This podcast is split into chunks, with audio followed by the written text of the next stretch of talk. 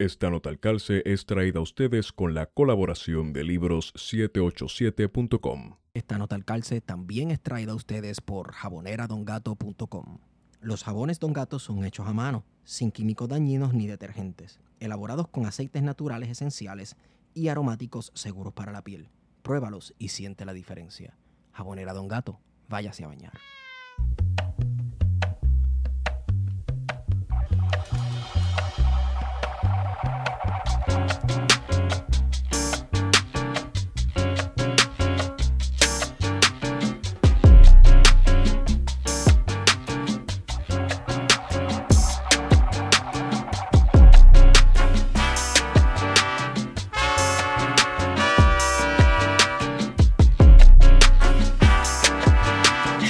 Ven acá, ¿cómo, ¿cómo hacían eso? Porque me han hecho la historia varias veces, pero no lo logro entender. ¿Cómo es que uno crea un ser humano así, como, como si fuera Dios de la nada, del polvo? De momento, ¿y usted, eh, polvo. Juan? Seguramente iban al polvo. Al polvo, ok. Al polvo. A los cementerios. Ah. Buscaban ¿no? una fecha que más o menos una persona más o menos ta, y con ese esta, ¿sabes? iba, se iba pero, pero no muchas, hacían muchas veces. ni research como que, bueno, me parezco en la foto del documento. bueno las edades las edades eran Sí, importantes sí. las edades acuérdate que en ese tiempo no había tanta restricción después, después fue, fue un lío Imagino que para los, a los aeropuertos, en los viajes. yo tengo unas identificaciones por ahí falsas No las enseño ahorita. Eso está bueno para la página. Bueno, pero deja- fíjate los otros días traté de coger un préstamo con ella pero no mi hijo esto no sirve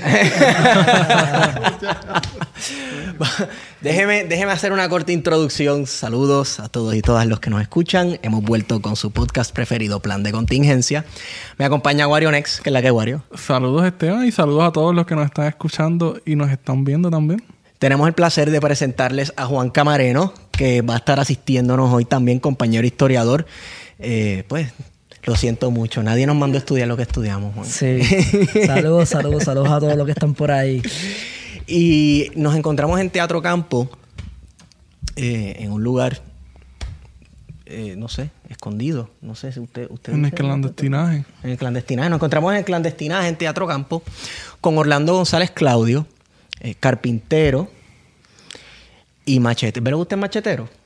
Sí, fui, fui arrestado por machetero y me siento todavía machetero. Claro que sí. Es que le, le estaba preguntando ahorita esta cuestión de un poquito raro, como que yo puedo, yo puedo decir que usted es machetero al aire, como que se- no sé, usted es machetero todavía, eso se acaba. Es como los guardias o los agentes que nunca dejan de ser agentes o guardias. Bueno, yo creo que cuando alguien siente la patria y cree que tiene que luchar por la patria, lo lleva siempre en su corazón. Sí. Y los métodos de lucha, si cree y los creyó y los ejecutó, pues sigue creyendo en eso. Yo creo que es parte de, de- del sentir de uno, de la responsabilidad de uno, ¿no? Jamás la, la mea culpa esa que hay que al contrario, claro. todo lo contrario, sentir que, que- que es un orgullo, ¿no? Para este pueblo, como, como, como el orgullo que sentimos nosotros Sí. cuando nos formamos con, con el grito del Are, con esos héroes nacionalistas, Sí. con los compañeros presos cinco. Yo me acuerdo que en un momento yo iba para Ponce en una actividad de recaudo económico. O sea, saltarle un banco. ¿Qué año fue esto? Wow. Fue, Digo, si lo puede decir. ¿no? fue bastante tiempo, fue como en el 70 por ahí. Fue a pedir prestado. Fuimos a pedir prestado. Préstamo. Fuimos. Ah, ok. Fuimos fueron a, grupos. re- a- a rescatar parte, porque usted recuerda que la West Fargo fue la que devaluó la moneda puertorriqueña y nos liquidó, liquidó al campesino y liquidó todo. La apropiación de la West Fargo fue parte Así que nos deben. que nos deben todavía, porque con los intereses y todo, ellos sacan una cuenta todavía, tienen que pagarnos. Sí, sí, porque, porque eh, ellos devaluaron la moneda.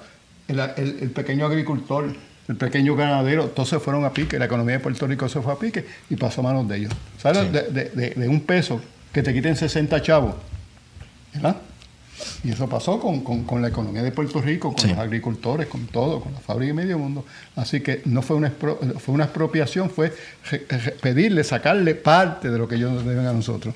A los que nos están escuchando, esta conversación es parte de una serie de conversaciones que hemos estado llevando a cabo, cuya temática principal es la violencia política en la década de 1970. Eh, y claro, la década de los 70, los macheteros estuvo alegadamente, se dice por ahí que muy activos durante ese momento. Ahora bien, eh, usted habló de un sentimiento patrio, una cuestión que los puertorriqueños llevan dentro. En el caso suyo, ¿de dónde nace eso? ¿En qué momento de su niñez, juventud, adultez nace? Yo le voy a contar algo bastante terrible para mí ahora. Ajá. Cuando mataron a Kennedy. Yo me trepé en un monte de mi barrio y puse el retrato de él en símbolo, tú sabes, que me dolía, ¿no? Sí. Lo que había pasado con, con- con ese personaje, con ese presidente de Estados Unidos, que no se va a discutir las pros y los contras de él, ¿no?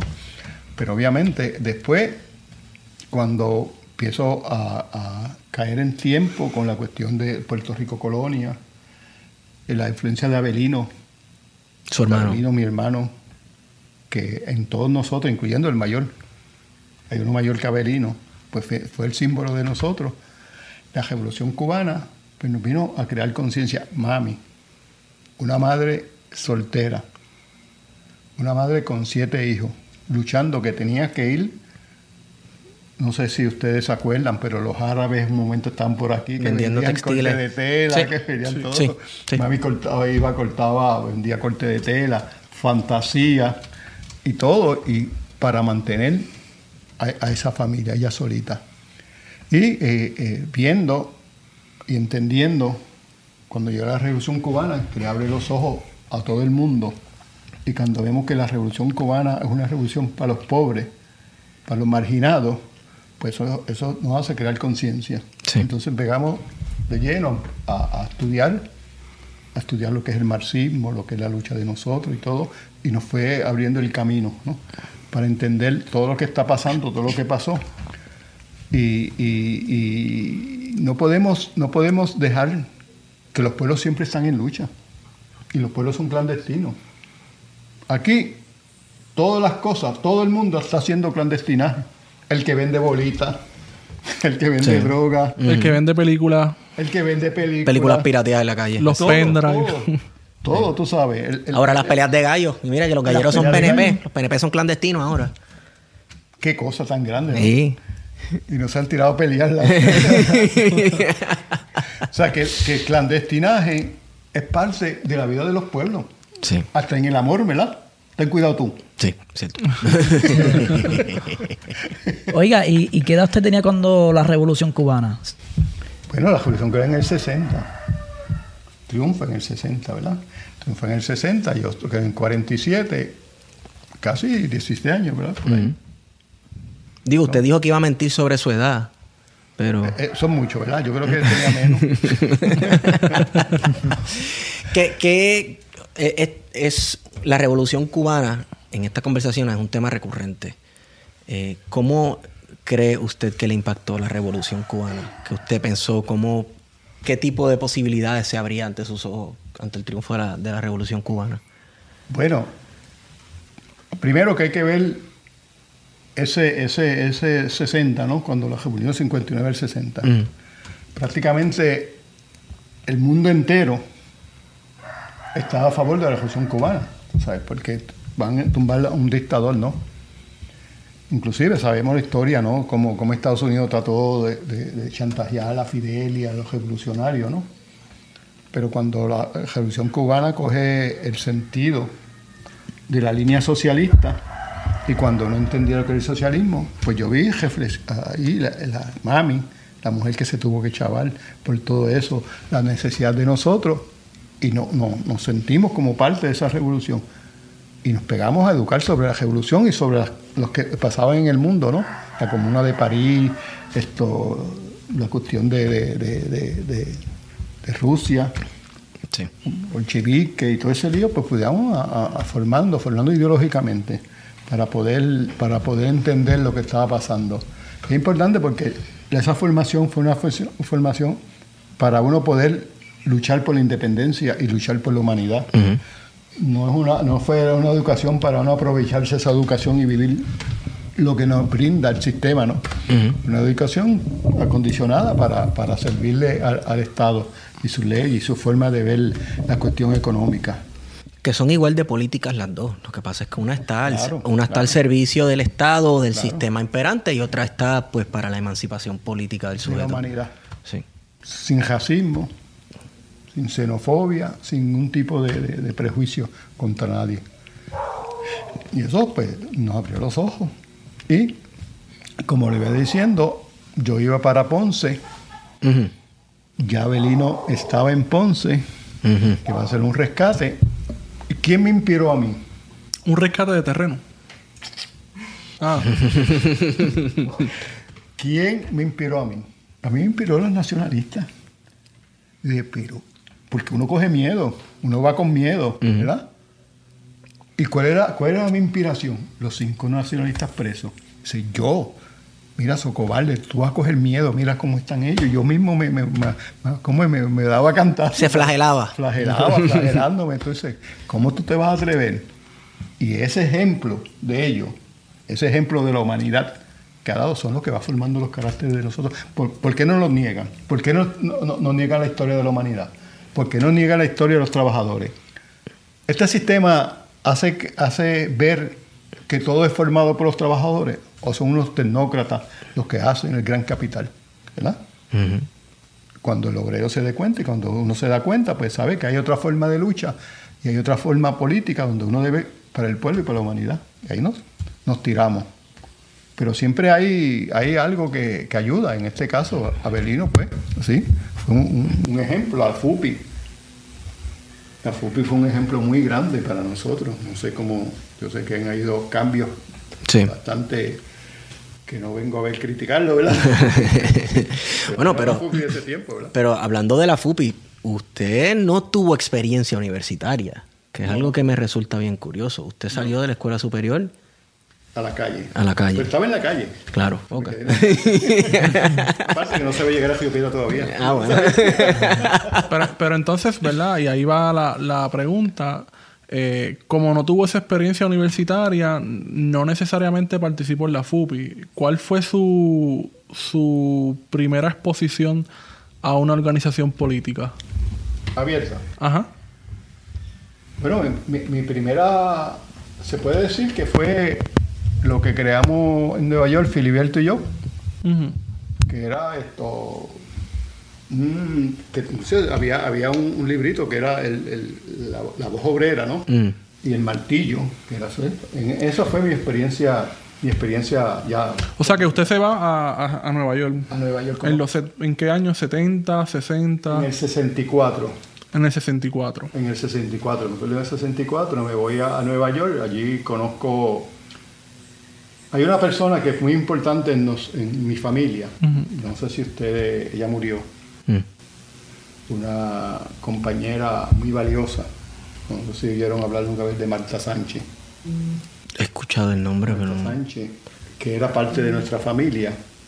Y en Nueva York, pues entonces eh, yo fui junto con Marta a recibir a Filiberto que salía, salía de... eh, es, es algo bien, bien complejo, ¿no? Sí. Porque él, él llegó en un barco a Nueva York y se tiró del barco y fuimos a buscarlo a los muelles.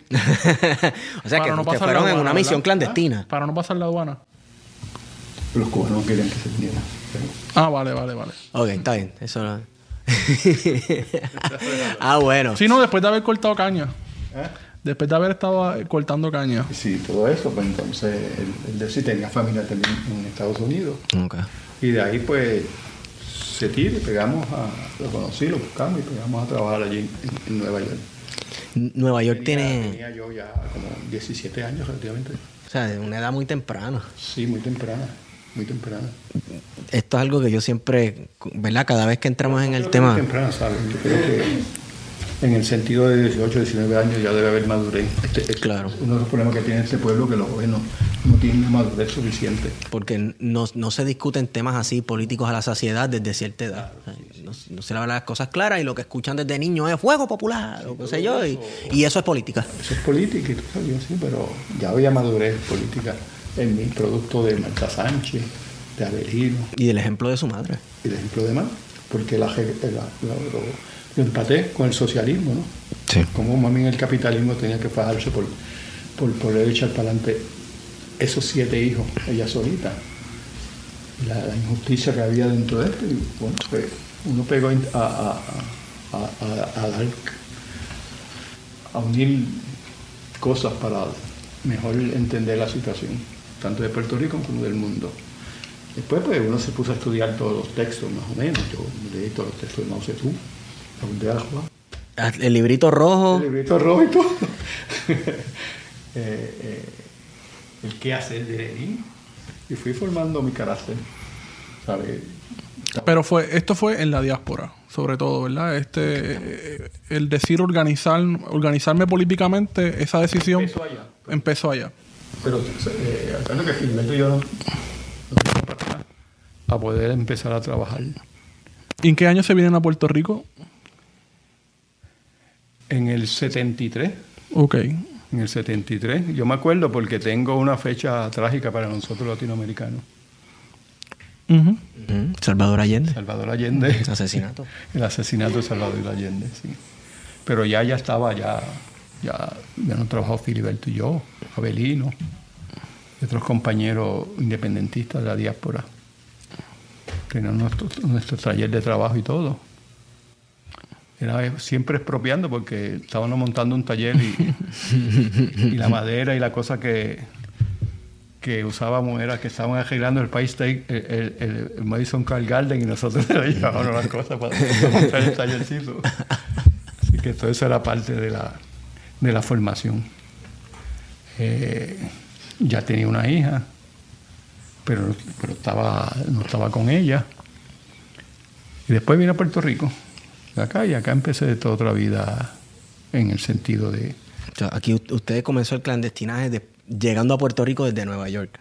Sí, Ya en Nueva York lo, lo- ya, ya estábamos allí clandestinos. Es, es que yo- uno no sabe cómo preguntarle a alguien, ¿cómo tú entraste a los macheteros? Como que, ¿sabes? ¿Cómo, cómo?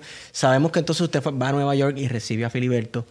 Y entonces ahí se comienza un trabajo político. Un trabajo político, exacto, un trabajo político. Inclusive me parece que había una actividad en Nueva York, en el Madison Square Garden, Ajá. que era Marlon Brandon, estaba y todo, apoyando la independencia de Puerto Rico. ¿Ese no es el congreso que hace el PCP? Un el congreso, MPI y correcto. PCP. Sí, Y, y allí llenamos nosotros, a través de unos muchachitos, todo, todo el Madison Square Garden de, de- del folletito de, de, de lo que f- iba a empezar como machetero, pero que era el, el martillo, educando sobre la clase trabajadora. Y una experiencia muy bonita en, en- Nueva York, porque yo creo que Nueva York fue muy importante. Ustedes saben lo que son los condominios que allí llaman Sí. los proyectos, ¿verdad? Sí, los projects, sí. Pues nosotros íbamos con todo esa, con, con toda esa información. Pero llevábamos el, el martillo, pero también llevábamos el periódico este como de religioso de los mormones. Ah, sí, sí, sí.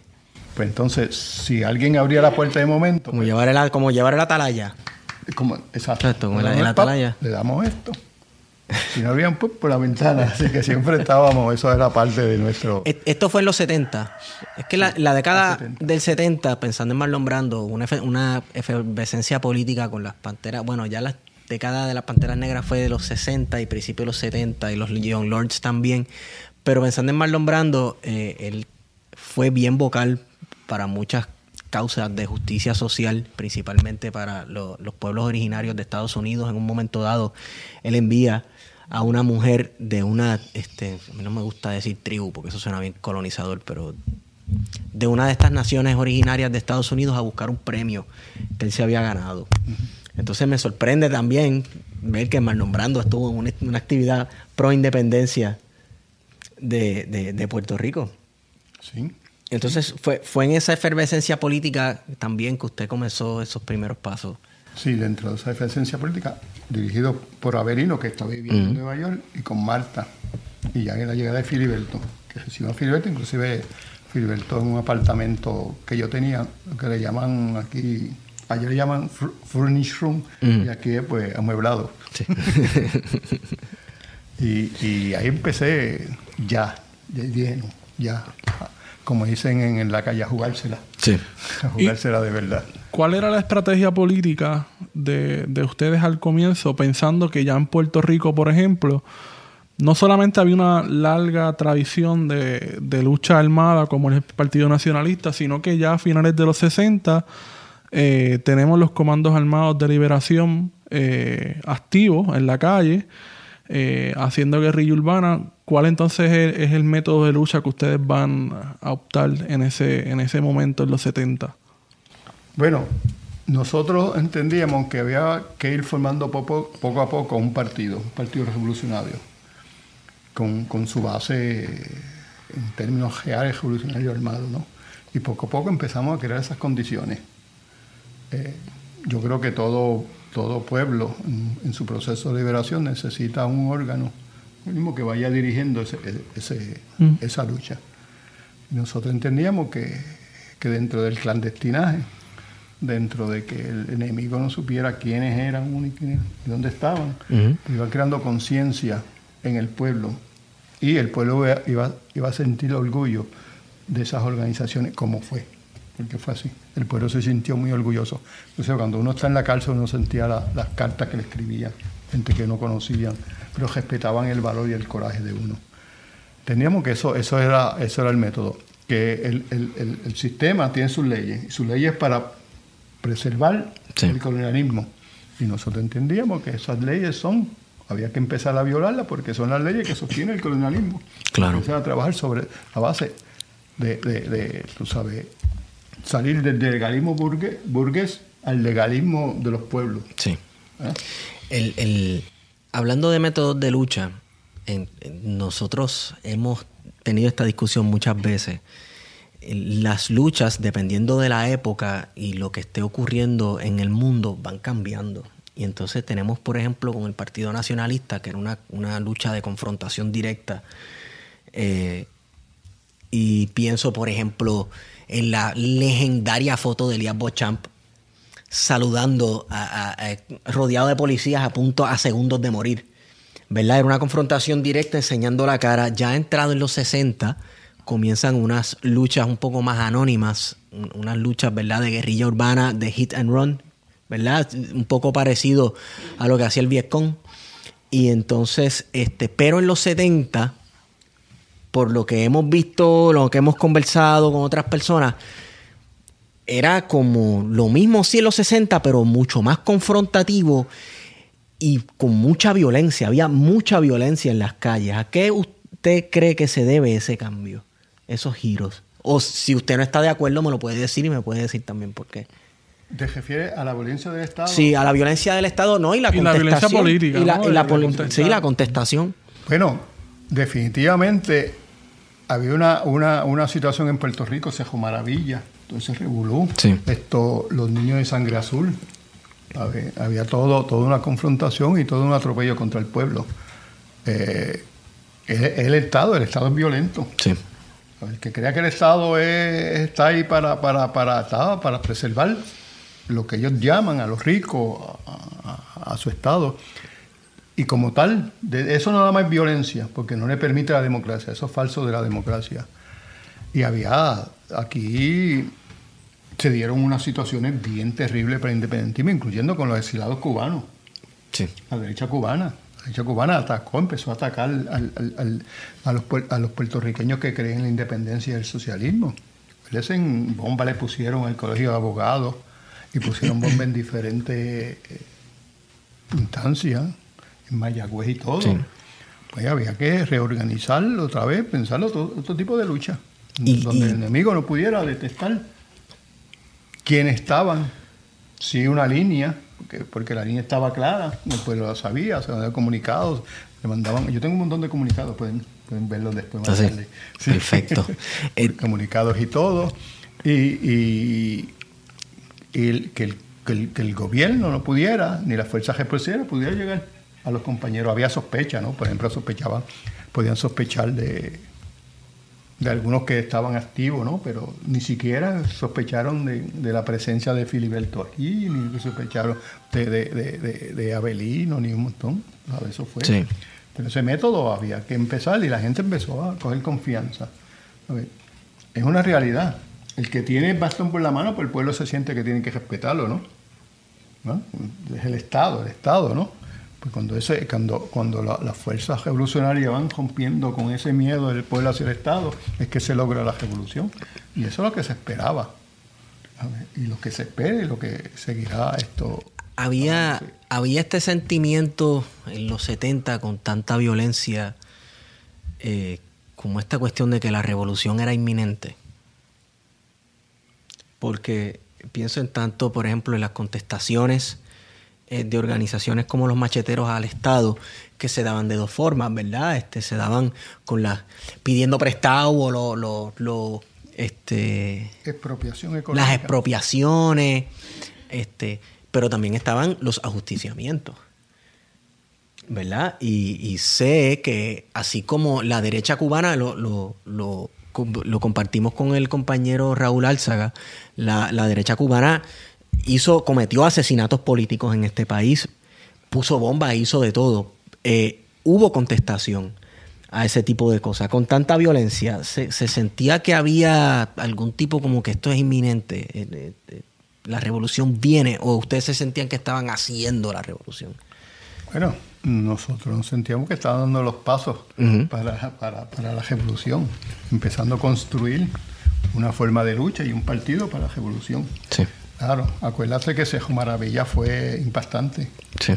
el daño y acuérdate que, que las organizaciones clandestinas respondieron a Cejo Maravilla Con Sabana Seca. con Sabana Seca. Claro, sabes, el- desde ese momento el enemigo ha tenido mucho más cuidado, mucho más cuidado, cómo, cómo reprime al pueblo. Si usted hace un buen análisis de Sabana Seca para acá y la organización clandestina, han tenido mucho más cuidado. ¿Qué, qué fue lo que ocurrió en Sabana Seca? En Sabana Seca se le respondió a- al asesinato de Ángel Rodríguez Cristóbal, pero también a la situación de Centroamérica, de América que estaba. El comunicado lo dice. a ver. Y fue, y fue una confrontación, porque están ahí los detalles y todo, de dos fuerzas be- beligerantes. Los marinos versus los luchadores. Eso es en el derecho internacional en cualquier lado. ¿sabes? No, es- no era que ellos estaban O sea, que había una durmiendo. guerra. Claro, no era que ellos estaban durmiendo, ellos estaban armados, no estaba. Se les dio, como dice la historia, que se pararan y ellos respondieron y se respondió. Claro, cu- cuando la gente planifica algo, sabe que tiene que tener los primeros minutos a su favor. Claro, sí. Claro. Y le pregunto, eh, y esto me causa mucha curiosidad, porque verdad creo que no se da mucho, mucho el, el contexto en que uno puede hablar con alguien que estuvo en esa posición. Cuando uno está en el clandestinaje o está construyendo un partido para la revolución y se está educando, como usted ha mencionado que, que hacían centros de estudio y demás, políticamente como un ejército revolucionario y armado, ¿cómo desde el clandestinaje se trabajaba? Entonces, la formación militar, Militar. bueno, hay, hay muchos manifiestos como el documento sobre cómo tú organizar un- una, una, una, una cuestión militar. El mismo, el mismo ejército de Estados Unidos tiene 20.000 documentos que te dicen cómo tú creas las cosas y todo, inclusive cómo tú usas las armas, cómo tú bregar con todo. Eso está, pues uno llega y, y, y los pega a trabajar sobre eso. El manual, los manuales que existen, los manuales de, de, de- cómo tú vas a formarte, cómo tú vas a poder bregar con, con el, con el equipo que vas a usar y todo. Eso hay manuales. Teóricamente donde quiera, pues, lo- los compañeros, las compañeras, pues se van entrenando sobre eso. Sobre eso. Eh, nosotros en plan de contingencia no somos chotas, no estamos en choteadera, pero mencionó algo que a mí siempre me ha dado curiosidad. Cuando se habla de lucha armada y lucha revolucionaria en Puerto Rico, siempre pensamos en Albizu, en Filiberto, ¿verdad? Y con hay sus excepciones, ¿verdad? Y quiero hablar de las mujeres en la lucha, porque usted dijo, ¿verdad? Compañeros y compañeras. Sabemos de Lolita Lebrón y de Blanca Canales en la etapa revolucionaria nacionalista. Pero ya entrado en los 60 y los 70, hubo participación femenina dentro de estos movimientos clandestinos, porque eh, siempre que se habla de esta época me parece como algo muy de hombres, como que se habla mucho de, de nombres masculinos. No, no, la organización de los macheteros tenía grandes mujeres luchadoras. Ivonne Meléndez Carrión, Luz Berrío Berrío. Te estoy diciendo unos que fueron presas, que cayeron presas y todo. Más un montón de, de- de compañeras que el enemigo no las detectaba ni nada. Pero claro, una, una de las reglas, hay un reglamento de la organización donde bregaba con eso. No se puede discriminar por nada por preferencia social, por color, por todo. Por nada se podía discriminar. Claro que sí. La lucha de la mujer es muy importante en un proceso. Si tú echas a la mujer para el lado, no va, no va a triunfar. No va a triunfar porque la mujer es la madre. ¿verdad? Y son, son la- las que nos va esto, haciendo la formación de, nuestro, de, de- de nuestros combatientes, como en el caso de, en el caso de, de Cristina, sin saberlo ella, pues estaba formando en, en ese amor hacia Puerto Rico, ese amor hacia, hacia nuestros paisajes y todo. Claro, en nosotros, Y- y nosotros claro- había reglamento que prohibiera discriminación de todo, de cualquier tipo. que si dejas a un- al, a- al lado a una mujer en un proyecto político, pues estás dejando a más de la mitad de todo el mundo a quien se supone que, que- ¿verdad? Por quien se esté luchando también. Bueno, y, y- y no solamente eso, sino es del, del sector más discriminado de Sí. la sociedad capitalista. Sí. Sí, sí. Sector Cierto. más- más- le dan un- una participación prácticamente que las hace sa- salir de, de- de- de la producción económica. Sí. Cuando no es así, claro, la mujer, la mujer sea- tiene o sea que, estar que- presente en esa lucha. Hubo macheteros y macheteras. Sí, y fueron arrestados macheteros y macheteras. Sí, es que, no sé, eh, en mi mente sie- siempre había esta cuestión de que los macheteros y toda esta lucha clandestina, eh, el- los 70 en adelante, había sido algo como bien de hombre, bien masculino. Sí. No, no, inclusive también se enfoca el Partido Nacionalista, pero no es así. Las grandes, Mm. la- las grandes heroínas de nosotros son del Partido Nacionalista prácticamente, ¿verdad? Sí. Sí, hay que tener, porque sí, esto pueden haber todo una, unas actitudes que todavía podemos cargar con ella, ¿no? Pero no, la presencia de la mujer en las organizaciones clandestinas, la lucha por la independencia, en todas nuestras organizaciones de lucha, como el, como el Partido Nacionalista, como el PSP, como todo, ha estado presente. Y tiene que estar presente. Sí. Hablando un poco de la organización, eh, mencionaba eh, que se utilizaron, por ejemplo, manuales del ejército de Estados Unidos para el entrenamiento, pero le pregunto, eh, como tal, ¿la organización recibió algún tipo de apoyo logístico o técnico de algún país que pudiese ser aliado de la lucha por la independencia de Puerto Rico? ¡Cuba, Venezuela! Es fácil, es fácil para Estados Unidos señalar a sus enemigos. Sí, Obviamente, Cuba, la Cuba de ese momento que estamos hablando, y la Cuba revolucionaria de ahora es su enemigo, y Venezuela. Claro, pero los pueblos hacen su revolución, eso es falso. Aquí no hubo fuerza extranjera que no fuera nosotros. No hay, no hubo, ni habrá. La solidaridad de ellos está. estuvo presente y está. Y estuvo presente y está claro, o sea, con este pueblo. Y el pueblo del mundo, cuando nos arrestaron a nosotros, desde, desde la Venezuela, desde toda América Latina, fue en apoyo a, a- a los macheteros. América Latina espera el levantamiento de nosotros. Yo aseguro que el pueblo de América Latina y los latinoamericanos esperan el levantamiento de, Puerto Rico y acabar con el colonialismo. Si es un crimen contra la humanidad, ¿van a estar apoyando un crimen? No. Ellos pueden acusar a Cuba, ahora a Venezuela, a Nicaragua, a ver.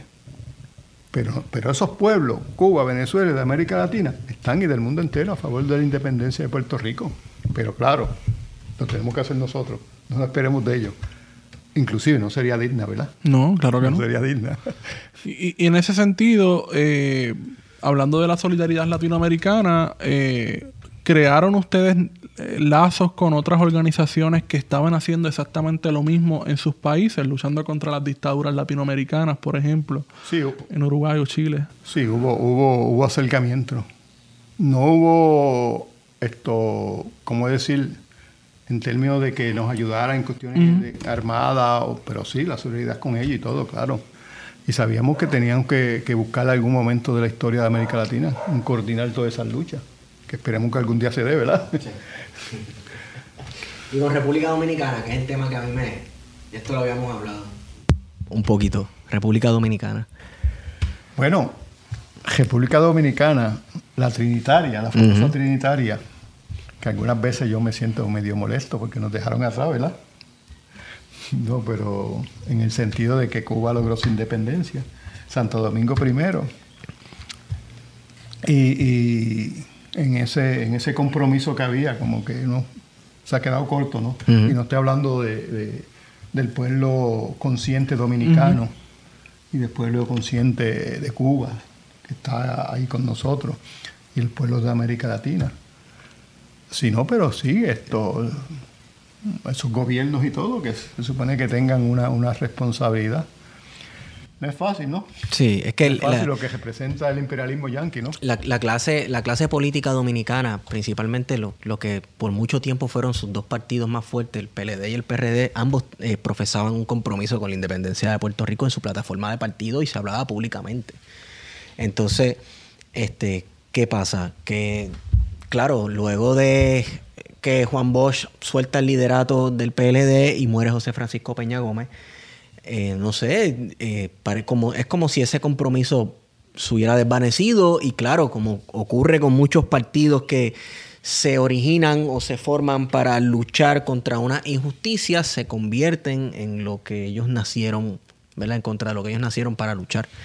Y, quizás se han enfrascado en estar al servicio de las oligarquías y, y el clientelismo político, porque la, la corrupción política en República Dominicana es rampante. Bueno, definitivamente cuando se da lo que se creó, que hablamos nosotros ahorita sobre la perestroika, la gente como que se sintió y se hizo creer que la lucha que se, que se tenía en el pasado ya no era necesaria, porque se van a respetar los derechos muy democráticos, se van a respetar los derechos de los pueblos, y eso fue un engaño, ¿verdad? Un engaño para la humanidad. Y yo creo que todavía en ese engaño se está todavía. Todavía se cree que, que, que- que a través de, de- de la- de- del orden constitucional burgués podemos llegar a, a- a algún, algún entendimiento con la burguesía o un adelanto hacia la clase trabajadora. Un, un efecto devastador del final de la guerra, del supuesto fin de la Guerra Fría y el final de la historia. que todavía están diciendo que ya... ¿Quién fue el que dijo? Un famoso hizo que, que el fin de la historia, que me parece que se le contestó muy bien, con acciones revolucionarias en el mundo, ¿verdad? Sí. Precisamente en los 90 con el lanzamiento Sí. zapatista. Sí. Sí, sí, con... con, sí. Es importante, os- los pueblos siguen, un poco dormidos, pero siguen ahí. Sí. un poco, es un poco esto todavía sin pe- en pensar a, a- a- a planificar su, su estrategia para lograr el poder. Pero eso se va a dar, no hay otra. Usted dice, otra para la humanidad. usted dice que está un poco dormido. ¿Y el Puerto Rico de los 70? ¿se- ¿Lo sentía dormido o, o usted lo veía como...? Bueno, en Puerto Rico del 70 estaba bastante despierto. Sectores, no todo. Sí. Uno, uno- una- una- algunas veces dice el pueblo de Puerto Rico. Claro. El pueblo de eso, ¿no? Ujú. Ahora que van avanzando y van creando conciencia en, en- en la nación puertorriqueña, o diferente en, en- en sus pueblos. Y estaba avanzando, estaba avanzando mucho, mucho, mucho. Yo creo que, yo creo que ya ese debacle que se dio contra, contra ese- esa, ese- esa fuerza que se estaba creando, capitalismo sabe sobrevivir. Es un monstruo de, de muchas cabezas. Sí, El colonialismo sí. es un monstruo de muchas cabezas. Sí. Y se adapta, se adapta o sea, perfectamente. puede crear, tiene, tiene todo a su alcance. Los medios de comunicación, todos los medios de comunicación, el dinero y todo para crear. Todo no, no, no es una lucha fácil. Creo que una vez yo le dije a, a un amigo independentista, le dije, y por poco le dio un ataque. No voy a decir el nombre, ¿verdad? que la independencia se va a dar de las cenizas de la colonia. Cuando yo de las cenizas de la colonia le dio un ataque. Oye, no podía yo entender eso. ¿Ustedes lo pueden entender? bueno, que hay que prenderle en fuego para que, para que hayan cenizas. Por eso, pero ese parece que tenía privilegio en la, en, en la- en la- en la colonia. Claro. Que no quería ese fuego. Ok, un liberal. Claro. Oye, pero ahora que estamos hablando ¿verdad? de la ceniza, en términos de acciones, ¿verdad? ¿Qué, qué acciones directas llevaron a cabo eh, su organización en esta, en esta época de los 70? Bueno, muchas, ¿sabes? Yo creo que una de las más impactantes, ¿no? Fue la base Muñiz. Fue la, la destrucción de las torres de comunicación que estaban en Isabela. La, la, la confrontación directa contra, contra, contra el enemigo. Sí, pues fueron tres. No fueron más que Sabana Seca. Se confrontó en, en una salida en San Juan, en Santurce y todo. Eso impactó. Eso fue creando cierta seguridad, ¿no? Sí. Cierta seguridad en la psique de la gente, en la psique. A pesar de que líderes independentistas, pues, se sentían temerosos, ¿no? De lo que podía pasar con ellos. Se distanciaron. El independentismo que, que participa, o sea, el independentismo electoral, se distanció un poco de, de las acciones de los macheteros. En muchos casos la condenaron. La condenaron. ¿Y cómo lo asumían ustedes dentro de la organización? Bueno, realmente nosotros veamos que, bueno, que era una metida de pata de ellos para, como, como, como movimiento independentista, pero que nosotros no teníamos que dictarle a ninguno de su posición, que, que, son- que eran ellos mismos los que tenían que bregar con eso. Yo creo que, que muchos se, se, se arrepintieron después, tú sabes, de, eso, y, y, y poco a poco se iban, se iban alineando en cierto sentido en, en reconocer ese derecho. Un momento que lo condenaban, otro que era que era que era que era que era el derecho del pueblo luchar por eso, aunque ellos no, participaran en eso, pero poco a poco fueron entendiendo y yo creo que, que todavía mucha gente entiende la, necesidad de la lucha armada y de muchas organizaciones. Sí, también la pregunta de Warionex me hace pensar en el giro político que hubo a principios de la década del 70, en el cual un movimiento que no participaba en la política colonial, el movimiento pro independencia, se transforma y hace un partido de los trabajadores llamado el PSP. Y entonces pues entran de lleno en, en la política este, partidista colonial de Puerto Rico. Entonces, pues eh, uno lo vería como una contradicción, como este movimiento pro independencia no electoral entra para, para, ¿verdad? Legitimizándose, legitimándose en el sistema. Sin embargo, la década fue una de mucha violencia. Fue marcada por mucha violencia política y mucha violencia contestataria. Bueno, eso hay que verlo dentro de, de- de muchos puntos de vista. Primero, la sobrevivencia de ellos como organización dentro de la situación colonial. ¿verdad?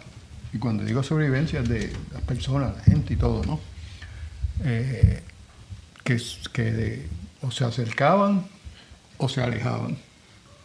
Muchos Que ya han sufrido atentados, muchos de ellos. Claro, Y- muchos, y ella- mucho, pues se da en el caso, como digo, de la perestroika, que creó una situación, ¿no? La cosa se va a resolver, un problema, ¿no? Que creó mucho, mucho, muchas perspectivas, inclusive esto.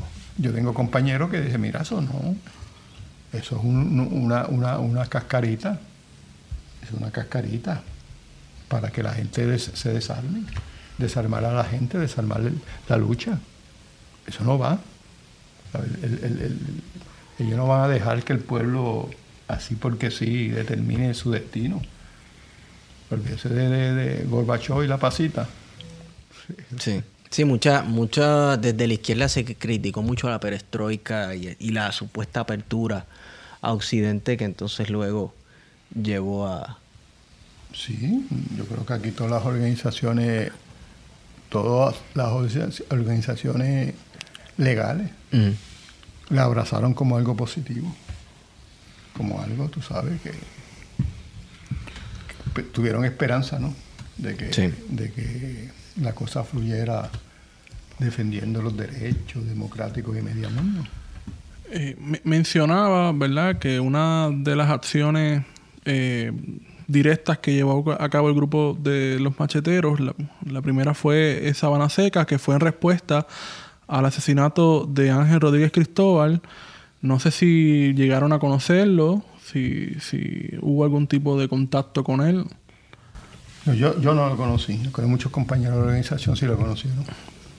Esto, pero yo no personalmente. Pues yo sé que, muchos compañeros lo conocieron, Ángel Rodríguez Cristóbal. Esto era un momento donde la Liga Socialista estaba bien, bien activa, bien con mucho, mucho imputo de lucha, ¿no? Estaba la, lucha de Vieques. Sí, la, Liga Socialista. La, lucha de, de Culebra, un momento bien era reconocida por su disciplina. Yo me imagino que eso es producto de, los años de militancia de Juan Antonio Correger en el Partido Nacionalista, en el cual había que tener una disciplina increíble. Yo creo que hasta en aspectos espirituales y todo. Este, y, eso se transmitió a la Liga Socialista. además de esa disciplina.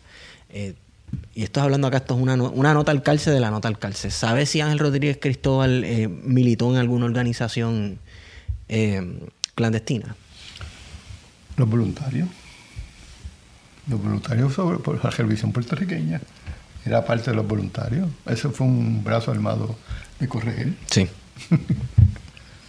es que ese dato es, es, algo que no, no se discute mucho al dilucidar, ¿verdad? Eh, la muerte de Ángel Rodríguez Cristóbal, de hecho hay gente que todavía piensa que que se suicidó, que no, la, muerte es un asesinato, ¿verdad? Que te encuentres en una cárcel colgado, pero con, la cara llena de puño y, el, la cara toda cortada y el cuerpo todo magullado, pues. Eso solo creyeron quien lo querían, querían creer. Claro, claro. Y, uno escucha conversaciones con los familiares y, la manera en que dispusieron del cuerpo fue todo una cosa bien, una nebula, ¿sabes? Una, una cosa bien extraña. Y aparte de eso, de que también se desconoce que habían otras organizaciones en ese ataque las Fuerzas Armadas de Resistencia Popular y los mismos voluntarios. Se desconoce mucho sobre la historia de estas organizaciones. Sí, es importante, es importante sacar la flota de esa historia otra vez. Pero es que está es, casi, es casi contradictorio, porque uno quiere que las organizaciones hagan bien su trabajo y que no cojan a nadie, porque uno nunca quiere que cojan a los de uno, ¿verdad? Pero a la misma vez eso significa, ¿verdad? Que a personas que escogen que cometen el error de, escoger la carrera académica que nosotros escogemos, que es la historia, a la hora de rescatar ciertos datos, pues hay que tratar las cosas con pinzas y hay que tener mucho cuidado. Y es sumamente complicado, ¿verdad? Por la apertura o la falta de documentación, la confianza que uno puede eh, generar con, la persona que uno va a entrevistar. Este, hay una serie de factores ahí. Yo paro en la quinta enmienda y no voy a criticar la posición del compañero. claro, es que es que es la verdad, o sea, como, como uno ah, la historia de las organizaciones clandestinas, pues si son clandestinas, deben tener historia, pues mira, a la misma vez pues debemos ya creernos de una vez y por todas que no hemos sido históricamente un pueblo dócil. Pero tampoco yo como historiador no me quiero pues tengo que esperar a que fulano se muera para entonces y es precisamente por eso la importancia de rescatar estas historias verdad porque se nos ha hecho creer de que esto ha sido un pueblo sumamente dócil cuando tenemos una historia de más de 500 años verdad porque no es una historia de 500 años es una historia de más de, 500, años, que ha sido de resistencia de lucha constante, y de contestación y de contestación exactamente. Porque la, la docilidad este, da a entender que no importa lo que te hagan tú te vas a quedar dado coño tú sabes, eh, eso no es verdad. No hace falta mucho para saber que eso no es verdad. Nos asesinaron a Ángel Rodríguez Cristóbal, pues le contestamos con esta acción directa en Sabana Seca. Oye, hace casi 100 años nos privaron a, la, clase trabajadora y a, los puertorriqueños del valor de la moneda que había, destruyeron nuestra economía, pues ¿cómo contestamos? Nos tardamos un poquito, pero ¿cómo contestamos? Pues yendo a Ponce al banco allí. En el caso de muchos compañeros y organizaciones que tenían como filosofía revolucionaria que el imperialismo es el que tiene que financiar la lucha. El capitalismo, ¿verdad? Y era lo que El estaban haciendo. Tumbarle, claro. Y, Y- en eso, en ese sentido, pues, no era un acto de, de robo, sino un acto de- de buscar la... ¿Había alguien abajo? De apropiación. de apropiación, sí. Le iba a ¿Verdad que preguntar. Sonó, sonó la puerta. Parece que sí. Puede ser el viento. Le iba a preguntar sobre la, los sucesos de la base Muñiz. ¿A qué responde específicamente esta acción directa? Bueno, la base Muñiz se da dentro, primero la situación, hay gente afuera, dentro de la situación de Puerto Rico, colonialismo en Puerto Rico, eh, en la cuestión que estaba pasando en, en- en- en Centroamérica y Sudamérica, que estaban atacando duro, y demostrar la capacidad militar que tenía el pueblo, las organizaciones, para hacer un acto tan, tan importante como ese. Claro, y el reclamo de la independencia. Así que por un lado fue visualizar de que, visibilizar, debo decir, eh, el que nosotros como ejército libertador tenemos eh, esta fuerza militar para hacerle frente Claro. y dos, solidarizarse con los pueblos en lucha en Centroamérica. O sea que había un carácter internacionalista en, en la lucha por la liberación de Puerto Rico. Sí, siempre lo hay.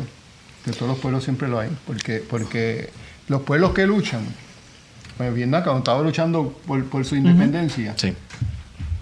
También estaban apoyando las otras luchas de otros pueblos y estaban pendientes a eso y eran solidarios. Los pueblos tienen que ser solidarios uno en otro. Me parece que, que- el mensaje de Base Muñiz fue un mensaje a nivel prácticamente internacional. Mira, hay que atacar al enemigo. El enemigo está atacando donde quiera, donde quiera. Y nosotros, como puertorriqueños, estamos cumpliendo con nuestro deber. Atacarlo primero porque están metidos aquí, son los invasores de nosotros. Y el derecho de nosotros a luchar por la independencia es el derecho de nosotros a luchar de la forma que, que el pueblo entienda y que las organizaciones entiendan. Y lo estamos ejecutando. Sí. Y, eso, y eso, todos los pueblos del mundo tienen el derecho a eso.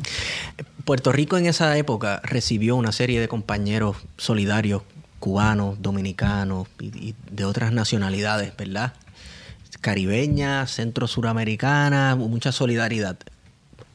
Ahora, ¿cómo participaron los puertorriqueños? Si usted sabe de alguna instancia en esa lucha internacional, fueron puertorriqueños a, a- es que me, me estoy me estoy pensando en un relato en, en el libro que de hecho un, un diario de un compañero de luchas eh, eh, suyo en un momento dado él está en un campamento él, él es dominicano y, y está en un campamento en Cuba y esperando órdenes eh, de- del coronel Camaño para devolverse a República Dominicana en 1973 y ellos se están desesperando porque no bajan las órdenes. Y uno de los, de los tenientes eh, está discutiendo con el coronel y le dice, bueno, vámonos a Vietnam.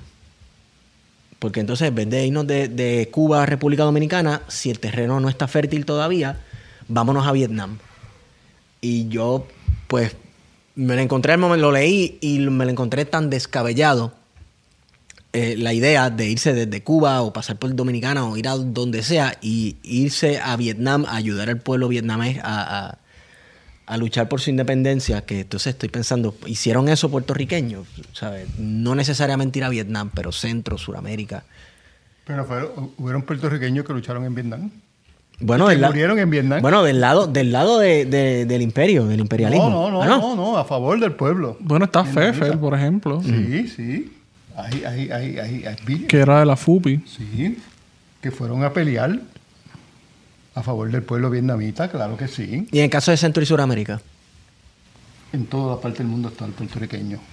En toda la parte del mundo. En Venezuela, en Cuba, en Haití, donde quiera estaban los puertorriqueños. Una, de las cosas que, que digo, Concho, que algunas veces uno se pone a pensar y dice que muchas muertes han dado los puerto- que muchas luchas han dado los puertorriqueños para otros países y han muerto mucho. La guerra civil española, donde quiera estaban, estaban los puertorriqueños luchando. Digo, me imagino que habían algunos dando cara al sol, porque eh, el puertorriqueño papelonea donde sea. Me imagino que habían a- algunos republicanos y otros. Bueno, había muchos no, nacionalistas también Eh. que fueron a luchar al, al bando republicano. este, De Cabo Rojo, los hermanos Carbonell. Claro, claro. La lucha, la lucha civil española atrajo muchos, muchos, muchos luchadores del mundo y Puerto Rico Sí. también. Hay una historia y, y hay uno todo de los que cayeron en la guerra civil española, puertorriqueños. Y eso es un aspecto importante, ¿verdad? Porque muchas veces, eh, y está de moda, y es un lugar muy común dentro del liberalismo estadounidense, es catalogar el nacionalismo puertorriqueño como un movimiento xenofóbico, cuando Fascista. por el contrario, históricamente, el independentismo y el nacionalismo puertorriqueño ha sido internacionalista eh, y amigo de Casi- todas las luchas. Casi contradictoriamente, porque Albizu da un viaje por toda América y por, ¿sabes? Y- Buscando y- el apoyo. Buscando el apoyo de todos los países de América. Entonces, ¿la, la xenofobia está dónde? No solamente, Alviso fue a defender y apoyar la guerra en Irlanda. En Irlanda por la independencia de. Irlanda. De Sudáfrica. ¿Sabes? Ahí, ahí, ahí nuestros, nuestros héroes están, están, están conectados con la lucha de los pueblos. Sí, lo, lo- lo- lo que pasa es que hay, hay nacionalismo y hay nacionalismo. Y, Bueno, y si que- tú estás... eh, El, el liberalismo, en, en este caso, ¿verdad? Partiendo de que el liberalismo estadounidense, pues como se, quiere pensar el bueno de la película y, no quiere aceptar de una vez y por todas que está, al participar en ese sistema, está del bando del, imperialista, del imperio, del colonizador, pues, pues piensa que el nacionalismo es malo cuando está respondiendo a lo que tú le estás haciendo a él. O sea, estás respondiendo a que tú quieres erradicar ese pueblo de la faz de la tierra y convertirlo en una colonia permanente. En este momento, la humanidad, el nacionalismo más grande, reaccionario, es el americano. Es el americano. Es cierto. ¿Qué país más nacionalista donde ellos se creen que son, que mandan en el mundo, que todos son? Sí. Pues claro, es un nacionalismo burgués, imperial, no el nacionalismo de apoyo a los pueblos y a la lucha de los pueblos. Pero ellos, ellos son una nación bien nacionalista. Sí. Que se dedica a eso, la gente aquí no lo entienden, Sí. pero es así. Sí. Ese es el nacionalismo. Y- y están- Nosotros queremos un nacionalismo para la clase trabajadora, para la nación puertorriqueña, para que sea el desarrollo de esta nación. No le podemos tener miedo a la palabra nacionalismo. Al contrario, tenemos que explicarle y sentirnos nacionalistas. Yo soy nacionalista, yo soy puertorriqueño. Esta es mi nación, porque eso es mi nación. Sí, cierto. E- Esta cuestión de no solamente afirmar la identidad o lo que sea, sino decirle al mundo yo existo, aunque me estén tratando de, erradicar de la faz de la tierra. Eso es, algo tan, tan poco en la sociología, ¿no? Entender, ¿no? Yo no sé, eh, yo sociólogo ni nada. No sé. Pero ¿sabes lo que es un, pueblo que se sienta, el 80% siente que es nación? Es nación se siente su español, su arroz, su habichuela, su todo, ¿verdad? Y muchos casos, en muchos casos dicen, pero si ellos se llevan más, más que los que nos dan, Sí. ¿verdad? Ese cuestionamiento está ahí. Sí, siempre ha estado Hay ahí. que ¿Cómo es posible despertarlo. Que no has despertado, es hasta que no has despertado, para reclamar los derechos de nación. ¿Cómo lo explica usted? Que no ha despertado, pueblo puertorriqueño. Despierta, borinqueño. Llevamos cuántos, Bueno, cuántos siglos durmiendo. que, bueno, no tenemos a nuestro, a nuestro hermano la televisión, la radio, todo, el comercio, ni nada. La gente tiene miedo, tiene miedo y dice, oye, ¿y si no, y si, y si no nos llega comida? ¿Verdad? La gente tiene temores porque nos han metido esos miedos. Nosotros estamos al lado de quién? Eh, Todavía estamos como un niño sentado en la falda del padre Sí. o de la madre. ¿Quién es el padre o quién es la madre? Estados Unidos, que no se atreve a gatear. Muchos gateamos, corremos y gritamos, ¿verdad? Sí. Pero en términos así que de nosotros nos mantienen así, incapaces. Tú sabes lo, lo- lo que le ha rendido la colonia a Estados Unidos, no tanto económica, como de sus cerebros, los cerebros puertorriqueños. Lo que ha creado, tú sabes, que no ha sido para el beneficio de nuestro pueblo, ha sido para, para ellos. Tantos científicos que tenemos, tantos educadores. Pero eso no es para el desarrollo de nuestra nación. eso es para el desarrollo de ellos. Ellos no tienen un colegio de Mayagüez para que eso salga a producirlo en Puerto Rico. Tienen un colegio de Mayagüez para que les rinda a ellos. Tienen una universidad para que les rinda a ellos. Tienen unos colegios para que les rinda a ellos. Tienen una educación para que les rinda a ellos. No para que les a esta nación. Tú, tú eres un buen matemático, lo cogen, pero no es para que, que, que, Sí. que lee, tú sabes, el teorema de Pitágoras a favor del pueblo. Sí. Hacer a favor de ellos. Claro, pues, para eso son las colonias, para explotarlas. Las colonias. Pa- para explotar sus recursos humanos, naturales. Mira, aquí, esto era un pueblo, mira, aquí es cuando llegué aquí, aquí estaba la agricultura. Ya no existe agricultura en este país. ¿Por qué no existe agricultura? Porque nosotros tenemos que comprarle todo a ellos. ¿Sabes lo que es comprarle todo a ellos? Todo, todo, todo, todo. Hablando de eso entonces. Ellos dan unos chavos, pero ¿dónde van esos chavos? Eso no van para Venezuela, ¿verdad que no? El chavo, ¿verdad?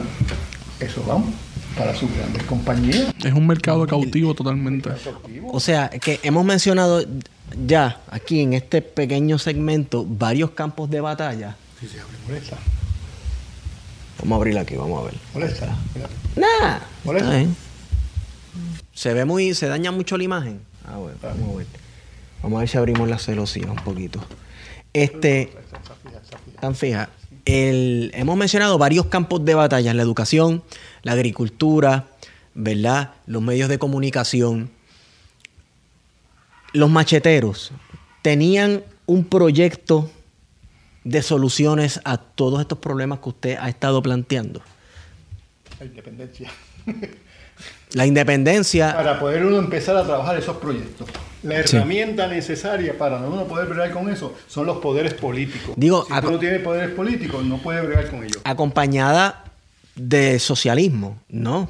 O sea, de ahí, el proyecto económico político sería inde- independencia para llevar a cabo un proyecto socialista. En este caso, yo, yo creo que, que sería un proceso de tra- transformación de una sociedad capitalista, como la nuestra, ¿verdad? Poco a poco, o una sociedad socialista. Pero tampoco metérselo a la, la- la- la cañona, esos son procesos. Están creando las condiciones para ir cambiando la mentalidad. A ver, pues claro que sí, Que en ese sentido ustedes aspiraban a convertirse en un partido de masa. claro. Sí, un, par- claro, un partido de masa, señor. Si no existe el partido de masa, no existe el- la toma de poder. Claro. Porque la masa se te va a pelear contra tú.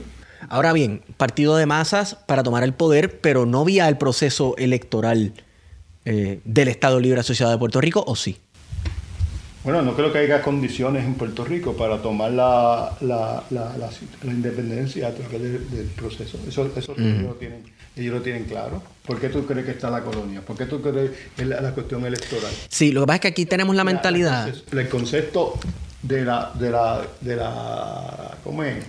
De nuestro Casdamanda. Puerto Rico tiene una Casdamanda. ¿La colonia puede determinar lo que quiere hacer? No. Y en vista de todo lo que sabemos, ¿verdad? Que ha pasado con la Junta Claro. de Control Fiscal. Sí. este, Cada día está, está más claro. Poder- son los poderes económicos. Mira, los otros días yo le estaba diciendo, dándole un ejemplo a, a unos compañeros, que quizás esto es la primera vez que sale público, porque no, no es, no es, no es nada, nada nuevo. Dijo, mira, hay una, un proyecto, un proyecto que se llama, que es chino, que es la ruta de la seda, la nueva ruta de la seda. Esa ruta de la seda, yo le explico, mire, Puerto Rico es el, el- el- el país más indicado, más indicado para que la ruta de la seda llegue a América Latina, ¿verdad? claro. Porque nosotros con poderes de aquí podemos pasar a Centro y Sudamérica. Nos unimos económicamente y políticamente con esos pueblos. Puerto Rico es el centro importante para esa ruta que, que- que- que los Estados Unidos se lo va a bloquear a, a China. Eso no viene para América Latina. Ujú. La ruta y la seda, ¿verdad que no? Ya dijo que, que se lo va a bloquear, pero Puerto Rico sería el más, más beneficioso. ¿Por qué? Porque de Puerto Rico se podría trabajar eso hacia, hacia Centro y Sudamérica. ¿verdad? Con todo lo que, lo que significa ese, eso, ese concepto eh, chino, ¿no? Que tiene unos respetos culturales un montón Sí. de cosas. tú sabes. Sí. Nosotros no podemos bregar con nada de eso. No podemos bregar con nada de eso. Ahora mismo,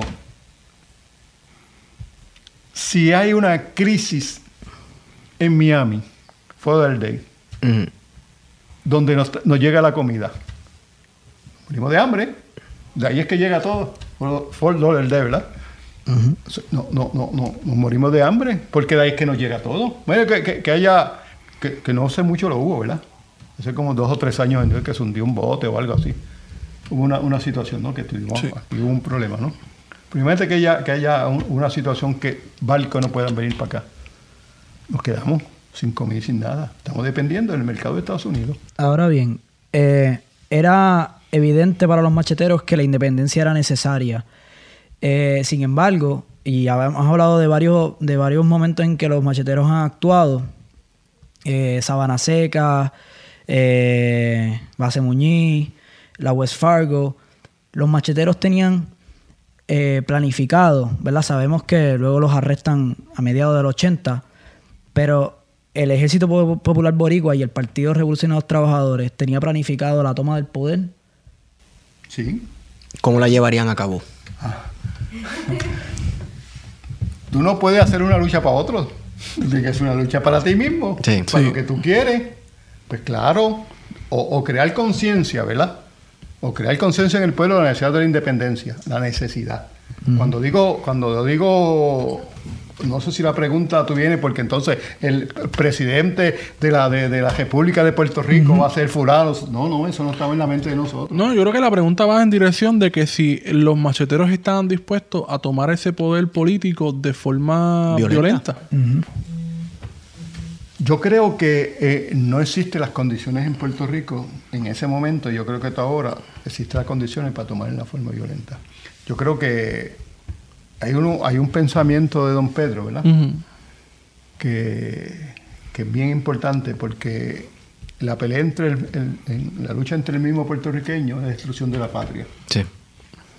Eh, ustedes, si analizan todo, todo lo de lo de lo de los macheteros, nunca atentaron con nada, nada de Puerto Rico. Todo fue de Instalaciones gringas. de las bases gringas y todo, ¿verdad?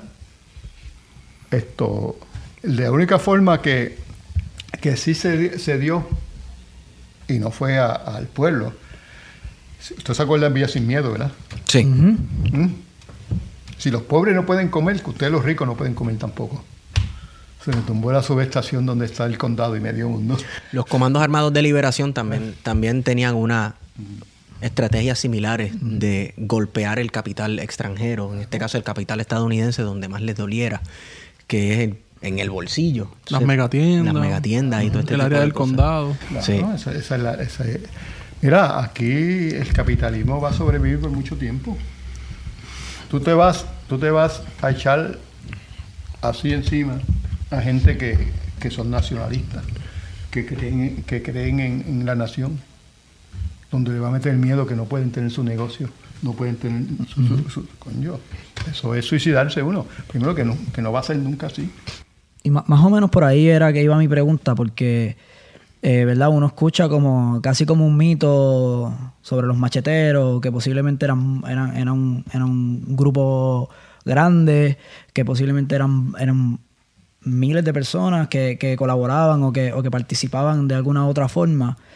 Y, y uno quizá, en nuestra posición como historiadores, contrastamos movimientos armados y, organizaciones clandestinas eh, en América Latina que, que sus ataques o sus movidas iban dirigidas a posiblemente una toma del poder o una toma de territorio.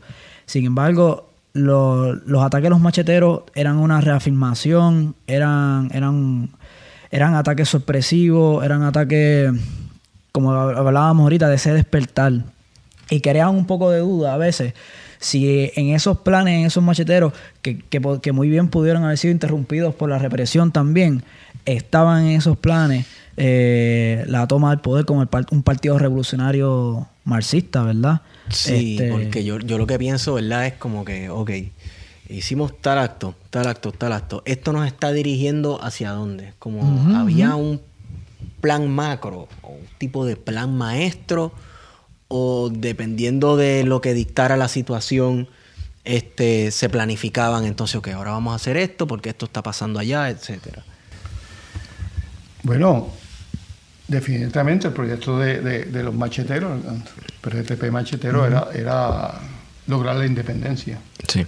¿verdad? No creo que, que sería correcto pensar que los macheteros querían tomar el poder por sí, porque eh, eso es irreal. Pero sí crear la conciencia para que los pueblos vayan tomando la idea y la necesidad de la independencia. Pero mira, yo estoy seguro que en un proceso desarrollado se va de un proceso democrático donde el pueblo escoja su forma sin la injerencia, ¿no? Como dicen las Naciones Unidas, sin la injerencia de Estados Unidos, que escoja su forma de gobierno, que escoja su forma de gobierno. Y obviamente en el proceso ese hay que entender que nosotros somos una, una, una colonia de, con una formación promercado, Sí. ¿verdad? Tú no vas, tú no vas a crear de la noche a la mañana una conciencia. Y aparte, esto, pueblos del mundo que quisieran que nos apoyen a la independencia, ¿verdad? Que, que esperan que nosotros nos tiremos en la calle, como, como para mí toda América Latina, ¿no? Tampoco quieren que, que- que- que esto se vea como, como algo de los rusos, de los chinos o de las cosas Otra Cuba. otra Cuba, lo que sea, tú sabes. Es, es la, la- la revolución puertorriqueña para los puertorriqueños, donde, está- donde estamos todos, incluyendo el pequeño comerciante, el pequeño capitalista, no el traidor, ¿no? Donde las megatiempos y todo, como, como, como, están, como están ellos en muchos otros países, donde tienen que responderle, pues entonces, en vez de, de- de- de no pagar nada, pues hacer los que tienen que hacer en cualquier otro país. Pagar por, por, por estar aquí. Y todo eso es un proceso, un proceso que se va dando en discusiones, incluyendo con, con- con- con ellos mismos. No, no, no es tan, tan oscuro como quieren ponerlo. tú sabes. Llegó esto y se acabó todo lo otro. Hablando, de, hablando así como de, de esas discusiones, eh, cuando hablamos un poquito ahorita sobre Sabana Seca, que comentamos que había otras organizaciones, y antes de eso hablábamos sobre quizás diferencias entre los partidos legales o que algunos luchaban por la independencia de alguna forma o de otra. ¿Cómo era esa relación con los macheteros con las otras organizaciones clandestinas en ese mismo momento? Bueno, eh, nosotros teníamos una política de unidad muy importante, el respeto a cada uno. No podemos ir a, a dictarle, a dictarle posiciones a nadie. Eh, discutíamos lo- los operativos con los que estaban dispuestas, eh, pero no había una imposición. No había una imposición. No, yo creo que que eso nos dio un marco a una política bastante de unidad de los sectores armados, ¿no? Sí. Nos dio bastante unidad. Habían elementos tan importantes de nuestra historia como Corregel por un lado, como Filiberto, como otros, ¿no? Que estaba. O sea, nosotros nunca atacamos ninguna organización. Ustedes no ven en documentos nosotros atacar el PCP, o atacar el PIB, o atacar a nadie. Uno hace lo que cree que debe hacer. Sin embargo, eh, se les ataca a ustedes. Por lo menos la- las organizaciones. Bueno, yo creo que la más, la más que se destacó fue el PIB. en condenarlos a ustedes. Sí, sí, sin condenarlo. Inclusive, esto en muchas ocasiones, pues, crean que eso atrasaba la lucha y todo. Pero nada, eso era su, su posición. Había que, que bregar con eso. Sí. En nuestra organización Claro. había muchos pipiolos. Había unos cuantos pipiolos. ¿O sí? Sí, también. Ustedes, chicos, ¿pero qué pasó? ¿Qué les pasa? Habla con esta gente. Sí, sí. Pues claro que sí, ¿cómo se ponen con eso? Sí, sí. Mira, eh, eh, una de las cosas que dijo el FBI, y lo dijo un, un- un juez en la SC, que dijo lo siguiente, que ellos saben que en cada escritorio del gobierno de, esta- de Puerto Rico hay un machetero, hay machetero. O sea, ellos daban por sentado que estábamos donde quiera así. o sea que el FBI pensaba que ustedes eran legión. Sí, que tenían un miedo, miedo. O sea, que era un ejército que estaba en todas las, ocupando todos los espacios. Y de verdad eran muchos. Es una, eso es una cuestión que a mí verdaderamente me interesa saber. De verdad eran muchos. En términos, había... Numéricos, numéricos. ahí. Había etapas, que había etapas. Pero ¿cuándo fue la mayor los cantidad? que- Los que, ya estaban preparados para el combate. O sea, que estaban listos, que estaban entrenados y todo, y que tenían, querían el combate. Había otros que era un proceso de, de- de que se iban integrando. Pero yo no sé si la cifra de mil y pico es buena. Y les digo que por lo menos desde mi Más perspectiva. de lo que yo pensaba. Sí, de verdad, desde, mi, per- Sí, sí. desde mi perspectiva. Caramba. No todos estaban todavía en el momento de, de- de entrar al combate directo, pero sí eran parte. Mira, hay una, una, una anécdota que yo cuento algunas veces. Eh, fuimos, fuimos a una expropiación económica. No fueron muchas. Una expropiación económica. Y teníamos que hacer un embuste, con una cajita así, para hacerle creer a- al FBI o a la policía, dilatar la investigación en el Banco y Medio Mundo, ¿no?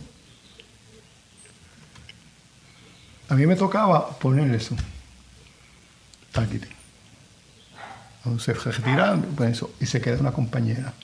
Y la compañera retira así. Compañera tiene que retirarse. No se retiró. Yo no sé quién es ella. Hasta ahora yo no sé quién es ella. Pero no se retiró. Si no, compañero, yo me quedo aquí. Así era el clandestinaje. Hasta ahora yo no sé quién era ella. Pero en su realidad se quedó. Dice, no, hasta usted no se vaya, no me retiro. Dice, no, so- eso no, así no se planificó, retírese.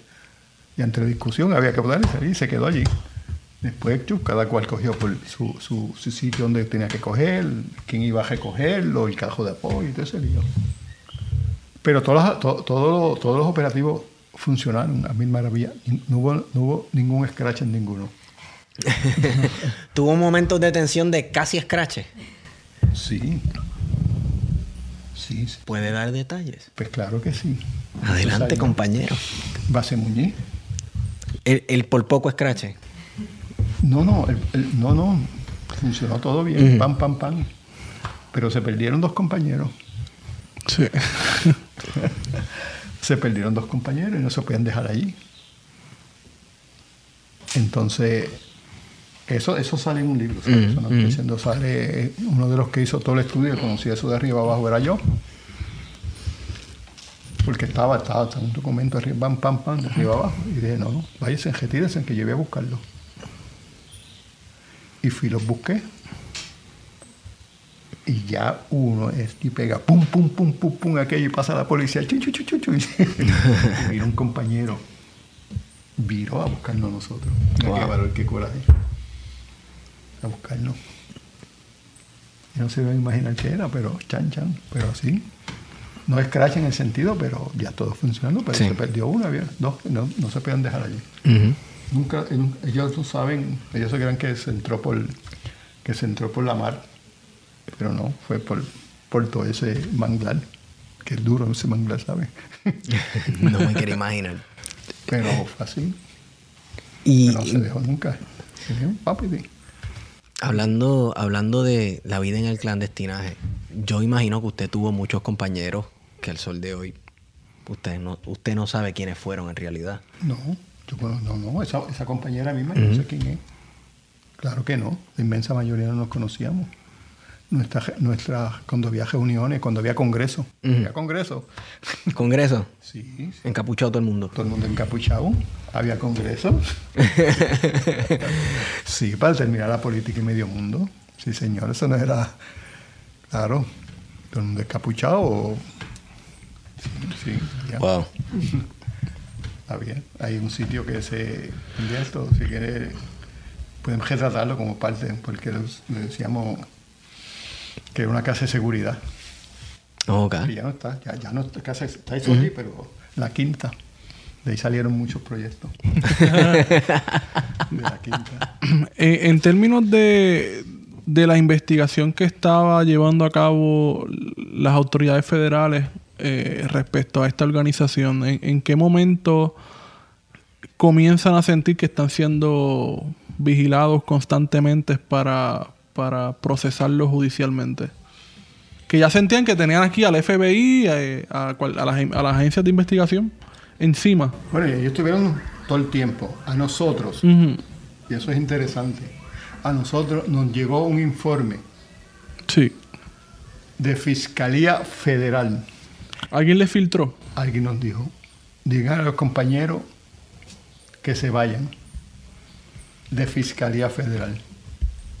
¿Quién fue? Rosa Emilia. No creo que no. Jamás. no.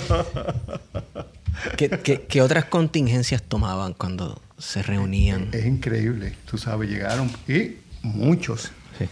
La razón por qué me arrestan a mí ese día, que yo creo que después, esto, sumando y gestando, pues creo que fue mejor así, era que yo, ese, ese viernes, ese viernes yo tenía que llevar a la que era esposa mía a hacerse un tratamiento porque tiene la vajilla, a la vajilla, la va- vajiga bajita, y siempre pues los nenes salían antes de tiempo, había que ponerles suero, un montón de cosas, era un lío, era un lío.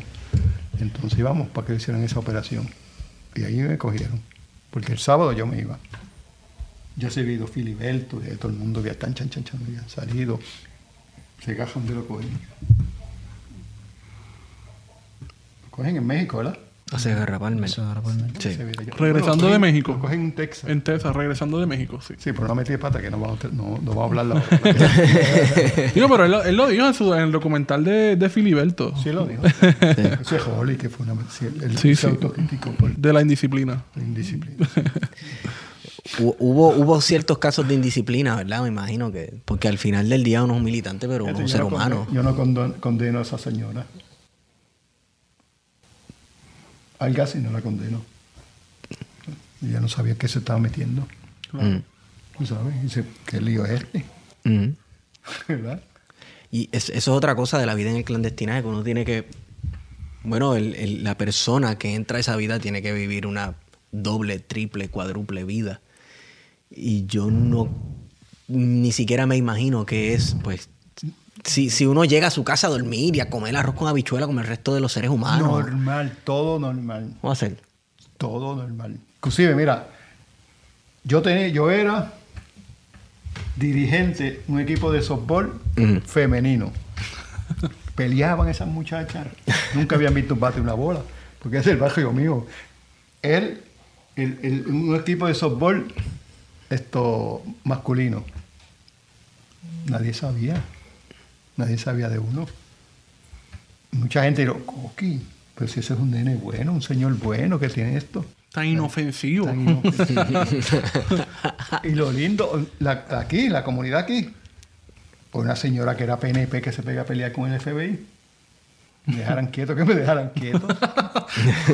sí, Eh, se- ¿Alguna vez, ahora que usted menciona eso, alguna vez, ¿verdad? Aparte del- del- de la cuestión del arresto y todo, usted dijo, casi me cogen. Claro, hubo momentos difíciles. Momentos muy difíciles, claro, claro. Yo creo que no sé quién estaba detrás de uno. ¿Alguien, alguien debe estar. ¿Tú crees en eso?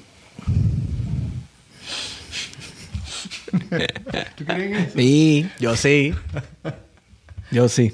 Yo me reí. Mira, no hace mucho, no hace mucho, en lo de Vieque, ¿no? Pues ya entré, después que pasé la esa, entré y, y me metí a la zona de tiro, hice todo lo que había que hacer.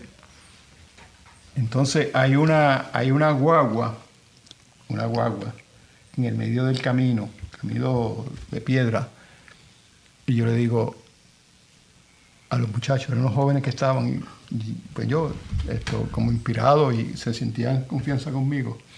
Digo, mira, eso no es una, eso no es una guagua que está jota, eso es, eso es un bloqueo que nos tienen. Dice, no, Orlando, no, Orlando, dice, es un bloqueo, es un bloqueo. Y después, chévere, mire, tú dices, usted, es un bloqueo, pero vamos a, vamos a ir croleando. ¿Sabes lo que es crolear, no? Sí, crawling. Tan, tan, Sí. así. Cuando salen. cuando salen todos los, los- los- los- los marines y medio mundo. Yo me tiro para, para Valla Honda, que eso está bien difícil, ¿eh? Meterse allí esas de espina y medio mundo. Y pasa media hora. Y esto, esto no puede ser así, que yo me le escape también aquí. eso no puede ser. De momento yo veo algo que hace. ¿Qué era? Un perro que me, que me había detectado. Y dije, concho, también en esa me ahí". Sí, pero esa experiencia de que fue linda. Sí. Fue muy linda, muy linda. Increíble que no. Con la gente que se entró y cómo se hizo la cosa y todo. Gringos y todo trabajando allí junto con nosotros. Era. Pero dije, coño, me le voy a escapar ahora, que es el retrato que tengo ahora con la sí. Así es el lío. ¿Cuándo los arrestan? 85. Eh, ¿Y cómo fue ese proceso de- del arresto y el proceso judicial? Bueno, en la gesto aquí ellos tomaron todo esto. Todo, todo, todo, todo. Ellos estaban trepados en árboles y medio mundo. O sea, que se quería caer toda, este- toda la comunidad aquí completa. Sí, sí, sí, sí, sí. Está, bueno, después me contaron, mira Orlando, esto era. Y y medio mundo fue, sí. Fue brutal, fue brutal. Y ellos pap, entraron, rompieron la puerta. Y como yo estaba listo para, para, para, para, para llevarla a la, Para salir. para, para salir. Pero sí, sí. Y inclusive ya, ya, le dije, ya se sabía que, que ellos estaban detrás de nosotros, que tenían. Pero. Y yo creo que eso fue, fue donde quiera. ¿sabes? Se izaron un montón, mil y pico de gente para. ¿Y el proceso judicial cómo fue? ¿cómo, cómo el gobierno federal actuó contra ustedes? Bueno, ellos, ellos nos quieren echar 200 años. Anda, 200 años. Sí, sí. Ni que usted hubiese puesto Yo bomba. tenía- aparecía, aparecía. Me estaban acusando hasta el negrito bembón. Era perico a la vía. que corté a Elena. Y anda para el carajo. Que... Yo cuando tuve las acusaciones, ta, ta, ta, ta, ta, ta, ta, ta, ta. Porque cada piso, cada, cada paso que tú dabas en Estados Unidos, o sea, si estuviste en Boston, uno por Boston. Si tuve, lo mismo, ¿no?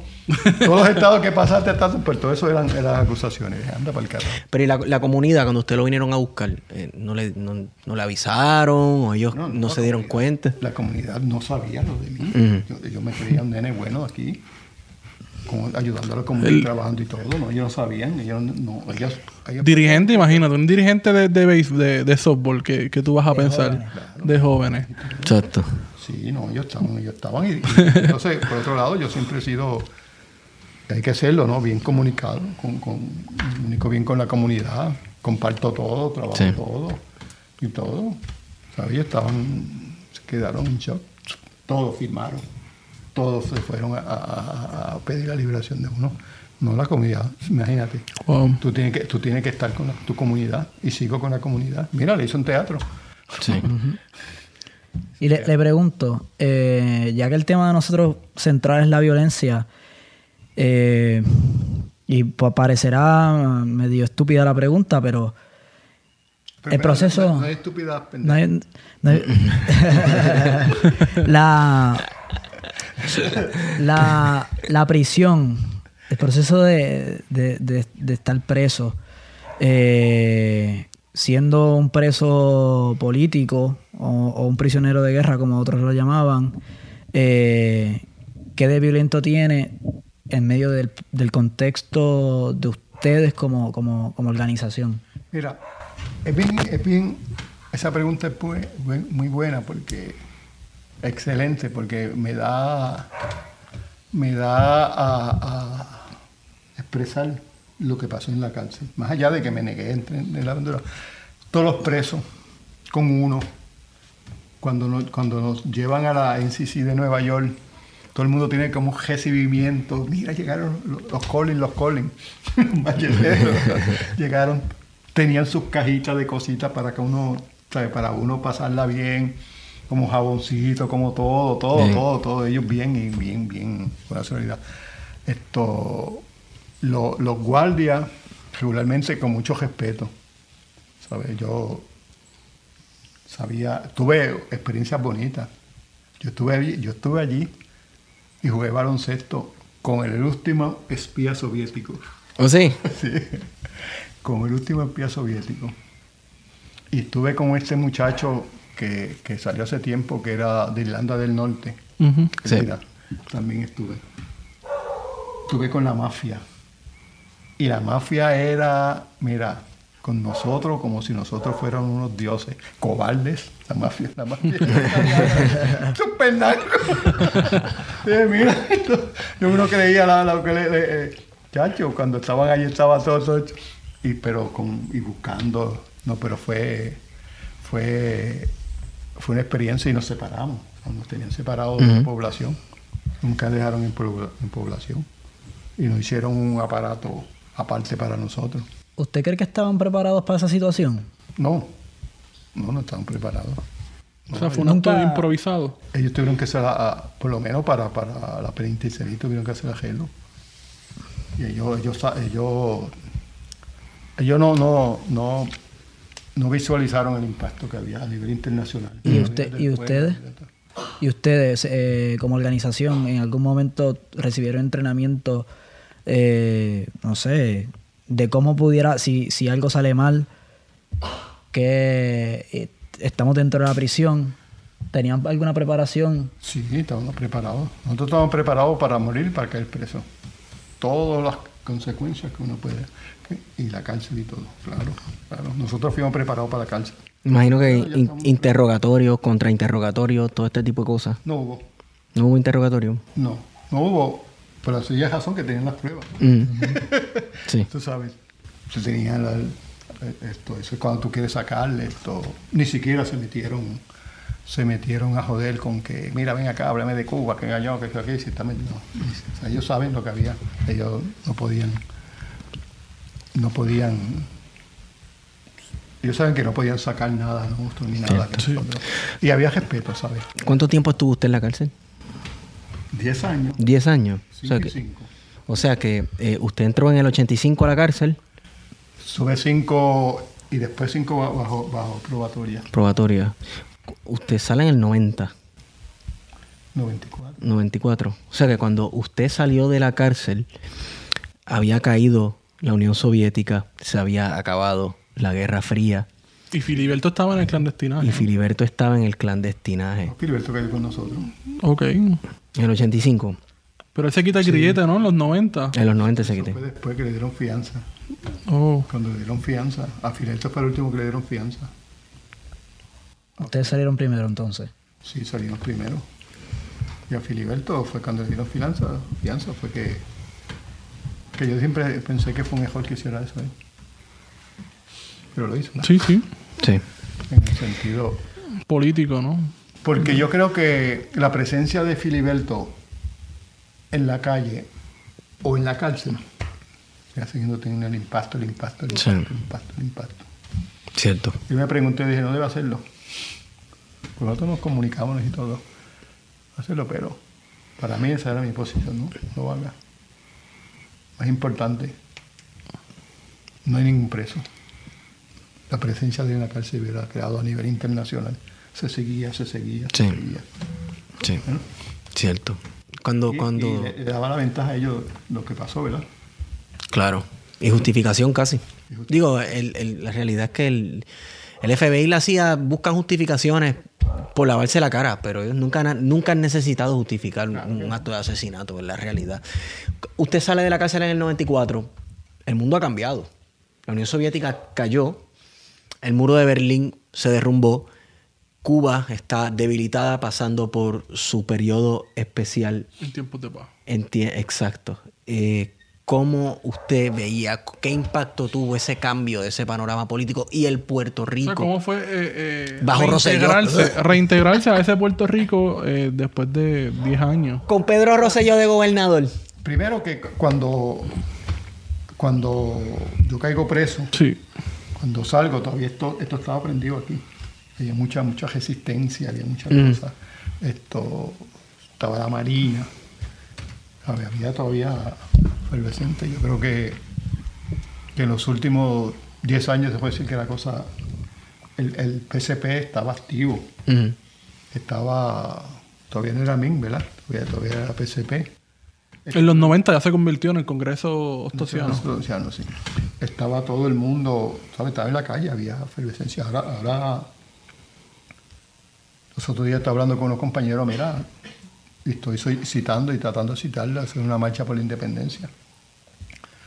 Volverse a la calle a reclamar la independencia. No jornada ni que, que se vayan las promesas, no, la independencia. La independencia. Y bregando a ver si cómo se hace una marcha otra vez por la independencia. Que había una marcha bien grande aquí por la independencia. No sé si ustedes participaron en alguna antes de... Sí, es posible que producción sí. Sí, posible. sí. Pero, Sí, pero, sí, Pero nosotros nacimos en los 90. bueno, yo nací con la caída de la Unión Soviética en el 89. Ah, caramba. ahora, ahora van a chaval conmigo. ahora son los nenes. Mire, No, no, no, estoy bromeando. este, No eh, tiene que buscarlo. aquí no se borra nada, nada, nada. Este, bueno, estaría chévere una marcha por la independencia. Es que yo lo que veo es que hay, hay, hay tanto sectarismo entre los grupos Bueno, independentistas. yo, yo he escrito que- unas cositas donde, donde llamo a la unidad, Mm. al independentismo, sin entrar en conflicto de, de- de forma de lucha, pero que estemos trabajando sobre, sobre la independencia. La meta es común, que es la independencia. Lo que pasa es que de camino se atropella mucho a uno. Fíjate, yo creo que. ¿Quiénes están ahora como organizaciones? Realmente. ¿Verdad que uno se pone. Bueno, lo que queda es el PIB. Sí. El PIB de ahora. El PIB, sí. De ahora. Que no es el PIB de antes. Hay que reconocer, ¿verdad? Que el PIB de. Bueno, ya dijo, claro, lo mío es administrar la colonia. Dicho por ellos, no dicho por mí. Sí, Escucha para allá, cu, cu. No, sí. diga eso. Sí, ellos creen en independencia, ¿verdad? Cada cual en su individual, pero ellos es administrar la colonia y ser buenos administradores y no corruptos. Eso es lo que han dicho ellos, eso no lo he dicho yo, ¿verdad? Pues esa es la posición del PIB. ¿Y cuál, y cuál es la suya ante eso? ¿Ante qué? ¿Ante lo del PIB? Ante esa posición. ¿Ante la posición del PIB? O ante la posición del que decía administrar la colonia. Bueno, yo creo que, que, que es un- una claudicación para mí del PIB. Punto. Pero no entrar en eso. Pero una claudicación para mí del PIB. No vamos a entrar en eso, estamos de lleno ya. ya el agua me va llegando aquí, como que no vamos a entrar en eso? Yo me ahogo. Ellos, ellos dicen que ellos están, participan en el proceso electoral para administrar la colonia y ser buenos administradores, que yo creo que serían buenos, buenos administradores, no tengo la menor duda. Porque yo creo que, lo, que, que los compañeros que queremos la independencia no somos corruptos ni nada, ¿verdad? Y dicen, bueno, y vamos a dar un buen ejemplo de administración. Esa es la posición de ellos. ¿verdad? ¿Usted sigue creyendo en la lucha armada?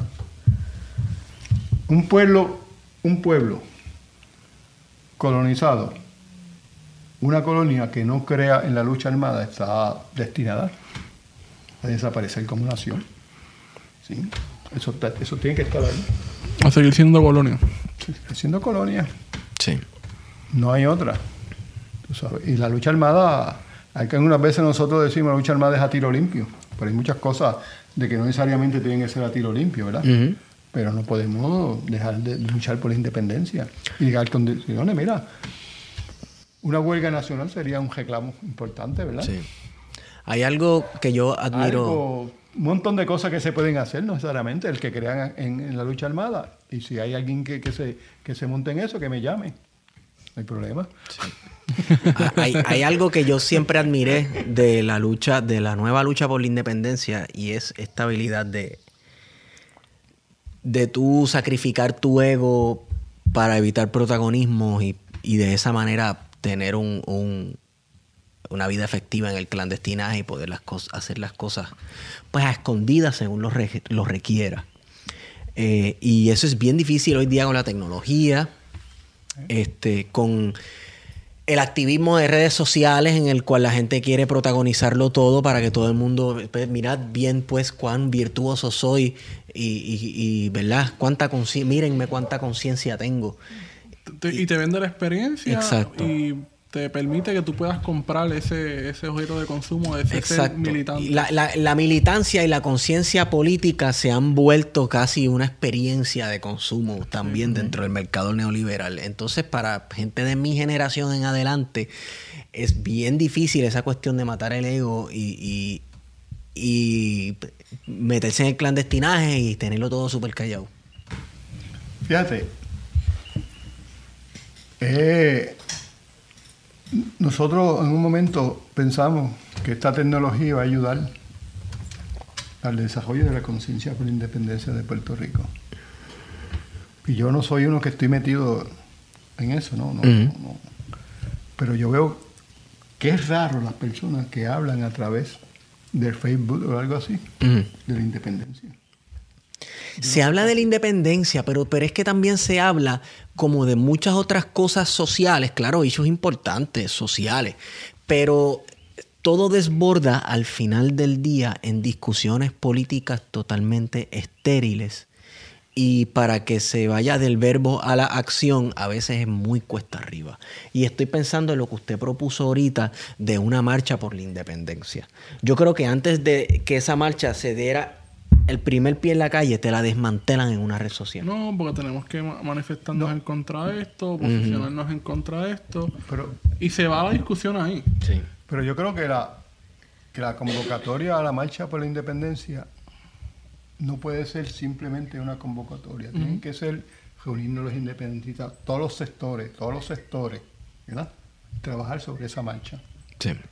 Plantearse de que venga alguien, pap, y haga eso, yo creo que eso no va a funcionar. No, claro, creo eso hay es que hacer un trabajo de base. Poco, poco. Yo creo que es el teléfono mío. Sí. Pero déjalo, no, no voy a contestarlo. Esto es trabajarlo poco a poco, esa marcha. Sí. Sí, yo creo que nos vamos todos los sectores, autonomistas y lo que sea. Inclusive, le quito la, le quito la palabra independencia por la autonomía. Porque al fin y al cabo la independencia es la autonomía.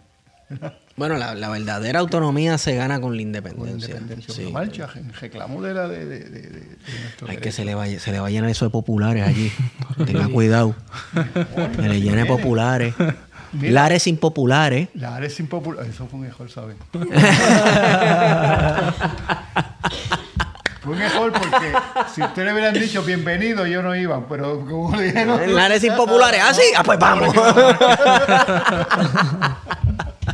No, no, ¿y, por- y por qué? El- el- lo del área es que vaya el pueblo entero. Es el discurso que se dé, lo que se convoque, lo que se hable. O sea, Es que el ¿por- Ares es no del pueblo entero, se parte de- El día de la nación vaya? puertorriqueña. Sí, hablábamos de eso ahorita. Sí. Claro, entre más gente. Cierto. Eso lo dijo. ¿Para qué quiero que esté lleno de independentistas y de independentistas queremos la independencia? Claro. Que estén allí los que, los que vean el discurso y que vean lo que oigan y todo. Hice como un heladito después de la yo plaza. creo que eso fue una, eso fue del MIM, ¿verdad? Ay, yo no sé. Sí, yo creo el fue- No, no, yo creo que ¿quién fue? Ah, de lo, de lo del PIB, ¿verdad? Cuando se- se- Sí, eso fue, eso fue del pie, eso fue del. Te toca. Así que me parece que fue una metida pata. Primero que, que yo estoy seguro, todos ustedes saben lo que es el DARE, ¿verdad? Allí la inmensa mayoría que no Sí. son independentistas. Mm, es cierto. Los kioscos, la música, todo ese lío. Es más, va más guardia, va más guardia independentista allí. Así. va más gente. Eh, Orlando, todos estos años de lucha, de no claudicar, en casos de vivir en el clandestinaje, de estar en la cárcel, ¿qué le ha enseñado? ¿Qué le han enseñado esos años? Que- que necesitamos dar más. Que hemos dado poco. Pero usted lo ha dado todo. La pregunta le contesté. Hay que dar más. Hay que dar más. Hay que dar más. Hasta la última gota. Don Orlando González Claudio, eh, gracias por estar con nosotros. Eh, no sé si ustedes tienen algo, alguna otra pregunta, algo que añadir. Nada más que agradecer por la oportunidad. Oiga, y, agra- y agradecer también lo que, lo que ha entregado por este país en la lucha. Mira, esto continúa la lucha. Sí. Este proyecto. Ahora mismo estamos citando a unos jóvenes de hasta 20 años. Hasta 20 años para que hagan su presentación de poesía. La poesía es importante para los pueblos. Sí. Ella se está riendo porque yo soy poeta, dice ella. Y no, venimos, venimos, yo vengo. Yo, me- yo- yo me activo. Puedes venir de dos formas, a presentar tu, tu- tu libro o tu trabajo. Estamos, estamos a ver si, si los tres primeros se puede hacer el libro, ¿no? El libro. O puede venir como, como, como, como juez o algo así, ¿verdad? Puede, puede estar estos compañeros poetas ya. Esto, no diciendo que tú no eres conocido, ¿sabes? como William, como todos que están en la Venimos, venimos, venimos. Y todo, ¿no? Eh, y se le va a dar unos, unos premios a los, a, los, a los- jóvenes. Por eso queremos, ¿qué edad tú tienes? 22. Tú ya hasta 20. Yo parezco de menos. Sí, sí. que se, que se empiece a trabajar, porque yo creo que se está abandonando un poco la, Sí. a esto. Y ahora me dijo una, una, una compañera poetisa, que es maestra, se aguántalo hasta, hasta que empiecen las clases, para convocar a los jóvenes. Ok. Bueno, usted nos dice, nos dice fecha específica cuando la sepa y convocamos y nosotros venimos hasta de averiguar. No vienen a participar. No, yo no soy poeta. Está Yo difícil. tampoco. Ni poesía soy yo. Wow, mira para allá, aquí no es poeta.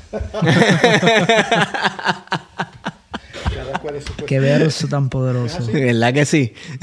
¿Verdad que sí? Cada uno es poeta. Claro que sí. Es cierto. Uno va haciendo esas cosas que se llaman metáforas y todo en el camino, ¿verdad? Imágenes en el camino y todo. Esas cositas las va haciendo uno, date Sí. cuenta. Así que todo, Mi metáfora, mi metáfora favorita fue la, el ataque a la base Muñiz. De verdad. no mira mi la Sabes que hay que coger como los sonidos, ¿verdad? A veces se pone a poner música. Do, do, re, mi, fa, sol, cuando la- Pum, pum, pum, do, do, do, do, do, re, mi. Ahí va así, ¿verdad? Como Carlos. Palo de conductor. Bueno, el video que se hizo de la base Muñiz, que se le entregaron a Carmen Jover, eh, No nada. eh, wow, es tremendo. ¿Verdad que sí? Sí, Sí. es perfecto. Sí. no se pudo... Yo lo tengo por ahí. ¿Ah, sí? Pero Hay que subirlo a YouTube. Hay que subirlo. yo creo que está en YouTube todo lo ¿Ah, sí? Sí, Sí. debe estar todo. Está. Toda la historia de... Pero el video fue, fue chévere. Había un sitio donde, donde estaba, donde se hizo el video. en ese sitio. Había unas infraestructuras muy buenas, muy bien organizadas, muy bien trabajadas. En términos de personas y. Sí. de cosas. Pero hubo mucho, mucho, ¿cómo decirte? No, no de parte de nosotros, porque yo tengo un pensamiento muy importante Mm. que lo acuño y que yo creo que debe ser llevarlo todos nosotros. Que dice, se puede cometer errores en la lucha y son perdonables. El error de no luchar es imperdonable. Sí, claudicar es lo que no se perdona. Así es. ¿Sabes que sí? Que es un buen pensamiento. Sí, Así que sí. Eh, antes de irnos, y esto ya, ¿verdad? Siempre se le pide como estereotipo eh, un mensaje para la juventud, pero más que un mensaje para la juventud, ¿verdad? Eh, ¿Cómo puede quienes estén escuchando todo esto por primera vez? No sé, es que yo no, no, no me atrevo, no me atrevo a decir como que, ¿cómo pueden entrar a la lucha armada? no, no, no, no lo puede decir ni se puede, ni lo puede preguntar ni se puede decir. Eh, claro, claro. que no tiene, ¿verdad? Como, esto, yo creo que cada cual, pero dale la pregunta. no es que, es que eh, eh, sé, conozco tanta gente joven con ganas de hacer algo. Y que no se sienten representados Ajá. en las organizaciones políticas actuales, por ejemplo. Eso, eso, fue la más difícil de todas. Sí. Es fácil contestarla, ¿verdad que sí? No es fácil, es fácil. Que es imprudente contestarla. Ah, Sería imprudente, ¿verdad? ¿Se entendió, verdad? sí, Sí, sí. claro. bueno, este. Yache, había una última cosa que yo quería cubrir. Pero no, no sé si estamos bien de tiempo o está usted. Ustedes, yo me quedo aquí. La choteadera. Agentes infiltrados. No lo juro. No los hubo. No, no, No hubo choteadera. No hubo agentes metidos. no hubo media pata. Metidas de pata, que eso lo hay en Eso es todos lados. humano. Eso lo hay en todos lados. Eso es humano. Coño, si, no hubiese met- eh, habido metida de pata, quizás hubiese sido hasta, hasta, hasta sospechoso. Coño, no cagaron ni una. Porque cometer errores de humanos. Pero todas las acciones se hicieron. Todo. O sea, que fueron a la perfección. Y aparte había un- una forma de funcionar. Mm. Se llama funcionamiento clandestino como tiene que ser. Aquí no llegaba nadie así porque sí. Tiene que haber todo un historial, uno saber y todo. Claro. No, no, eso no, es, eso no era abierto. Eh, digo que habían, combatiendo, habían cerca de, de 200 o 300, pero había gente que estaba en la organización, que eran parte de la organización y que no se les interesaba que estuvieran combatiendo. Sí. Claro. O sea, tampoco es que el enemigo sabe, es un golpe duro. Yo creo, no sé, que espero que, que no se tarde como, como el rescate que nosotros hicimos de los nacionalistas, ¿verdad? Claro. que realmente hubo un espacio bastante largo, ¿verdad? En, en- en- tomar esa, esa iniciativa Que para eso de está. valor y sacrificio. Para eso es lo que estamos aquí. Lo que pasa es que como estábamos discutiendo anteriormente, pues se nos hace un poco cuesta arriba eh, por la cuestión de que, eh, por cuestiones que respeto y, en- y hasta puedo comprender, pues no todo el mundo quiere hablar porque hay cosas que mejor olvidar, se, piensa que hay cosas que mejor olvidarlas, hay cosas que han ocurrido de las que todavía no se pueden hablar, ¿verdad? Hay situaciones ahí que no han sido resueltas. No, y hubieron, hubieron cositas en sentido interna que, que no fueron positivas, Ah, que no fueron positivas y que ayudó ¿no? a, a que la organización se, se desmantelara. se mantuviera, se dividiera y todo. Sí. ¿sabes? Eso, eso son procesos, pero que sí se debe discutir con, con, con por qué se fraccionó. Sí. Pero eso no debe ser público, ¿verdad? Pero sí, pero eh, por eso hay que, hay que ser más cuidadoso. ¿Ha, ha tenido esas conversaciones con compañeros o Sí. ex compañeros de lucha? Se me hace más difícil. Yo soy un tipo difícil, ¿sabes? No me enteraría jamás. Porque Y me mantengo con esa firmeza. Y muchos no se mantienen con esa firmeza, pues no Sí. entran en esos detalles. Ok. Pero yo creo que hay que rescatar, no es rescatar el machetero como tal, hay que rescatar ese tipo de lucha. Sí. Pero hay ejemplos. Yo creo que, que no dejamos caer a los nacionalistas, no se debe caer- dejar caer la historia de, de nosotros, De la nueva lucha. de la nueva lucha. Para eso estamos aquí. Sí. Yo creo que, Así es. que hay muchas tendencias, ¿verdad? Yo le dije a una compañera, un compañero, está chévere estar en la calle, pero hay otras cosas que hay que hacerse fuera de la calle, en la oscuridad de la noche. Por el pensamiento, ¿verdad? Sí. Porque realmente, porque realmente la lucha, hay mucha gente en la lucha luchando y todo. Sí. Hay mucho trabajo. Pero lo digo un poquito sentimental, como que no se ve la lucha de antes.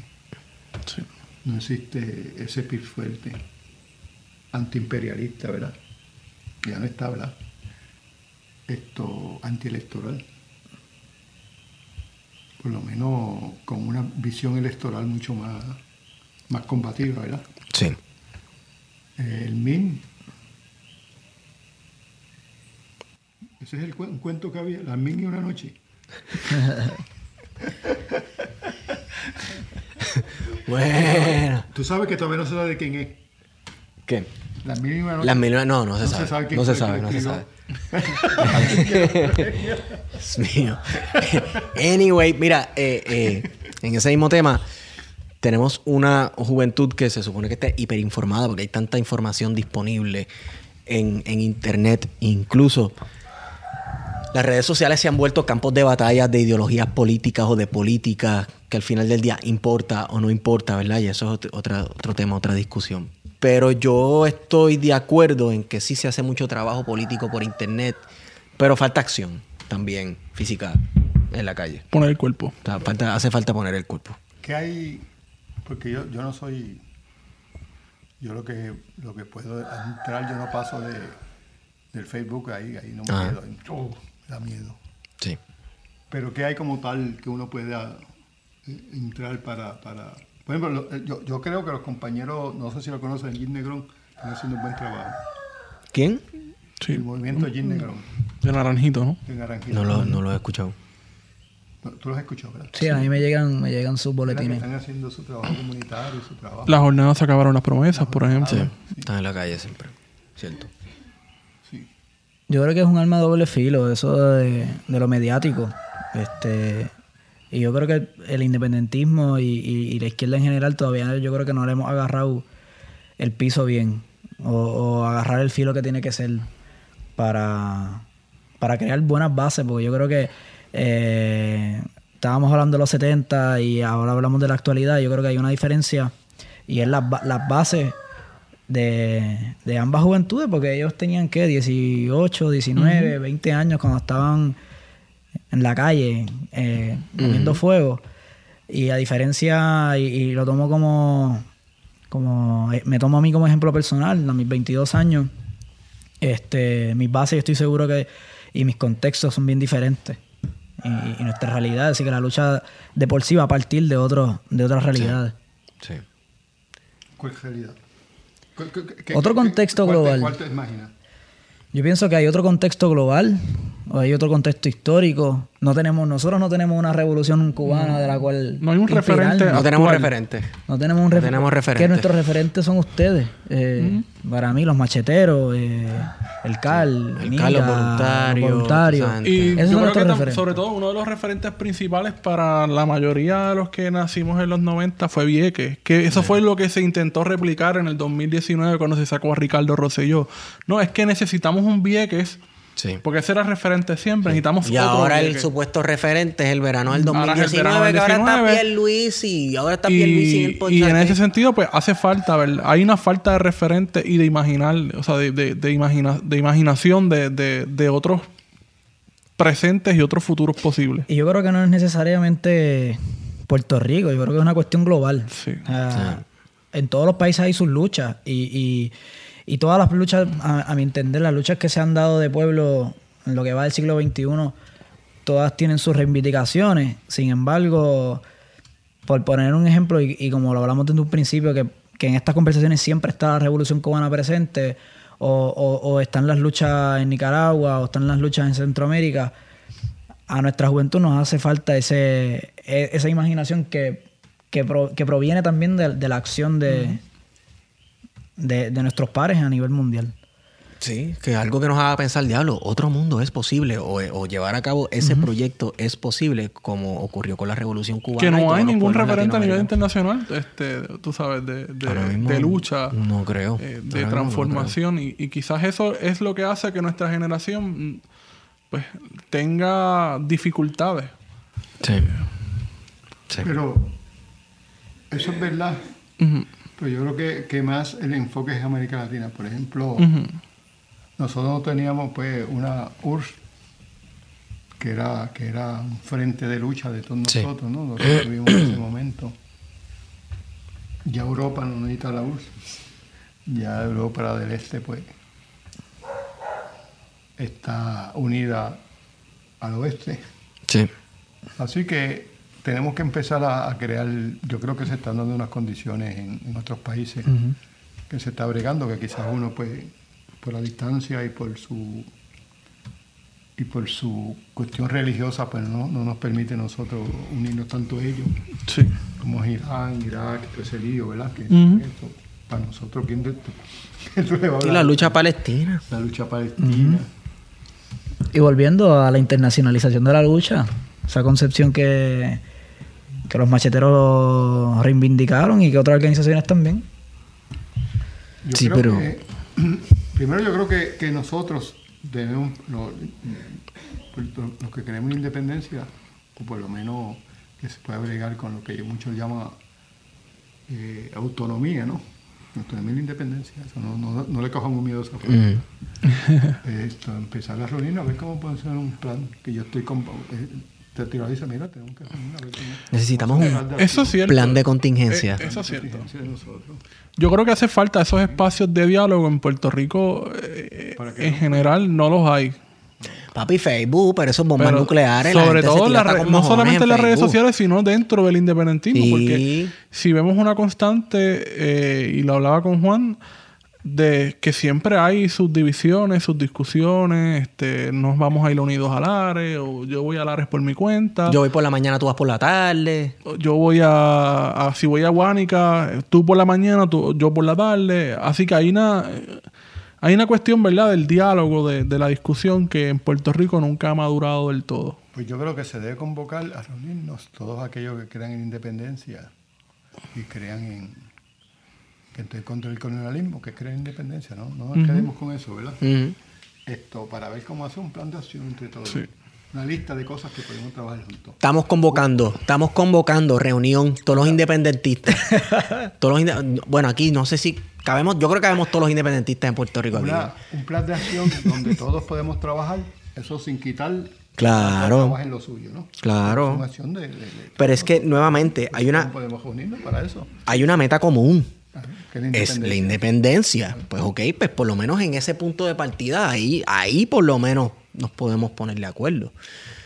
Y apoyar lo que, lo que sea adelantar la independencia, nos, venga de donde venga. Sí. Quien sea el que convoque o no convoque. Yo creo que sí, yo creo que debemos empezar a trabajar, a hacer un plan de acción del independentismo. Convoca plan de contingencia. Y es- ya. Convocamos nosotros. Hashtag. Es- sí, de verdad. Se puede gestionar. Bueno, se empieza así, ¿verdad? Claro Sí. que sí. Se empieza tirando una piedrita, aunque después venga un peñón. Y después, y después hablamos de los rifles. Cierto. Bueno, eh, vamos a ir cerrando. Nuevamente, te agradezco por dejarnos eh, entrar a este hermoso santuario, este teatro del pueblo puertorriqueño. Teatro Campo es hermoso. Eh, de verdad que, no sé. Y gracias por ser tan hospitalario con nosotros. Eh, si la gente quiere conseguir algo de Teatro Campo, ¿por dónde pueden buscar? Está en una página. En la página de, de Facebook. Sí, sí, en la página de Teatro Campo. Pero pueden llamar al teléfono. Ok. Pero hay una página de Teatro Campo.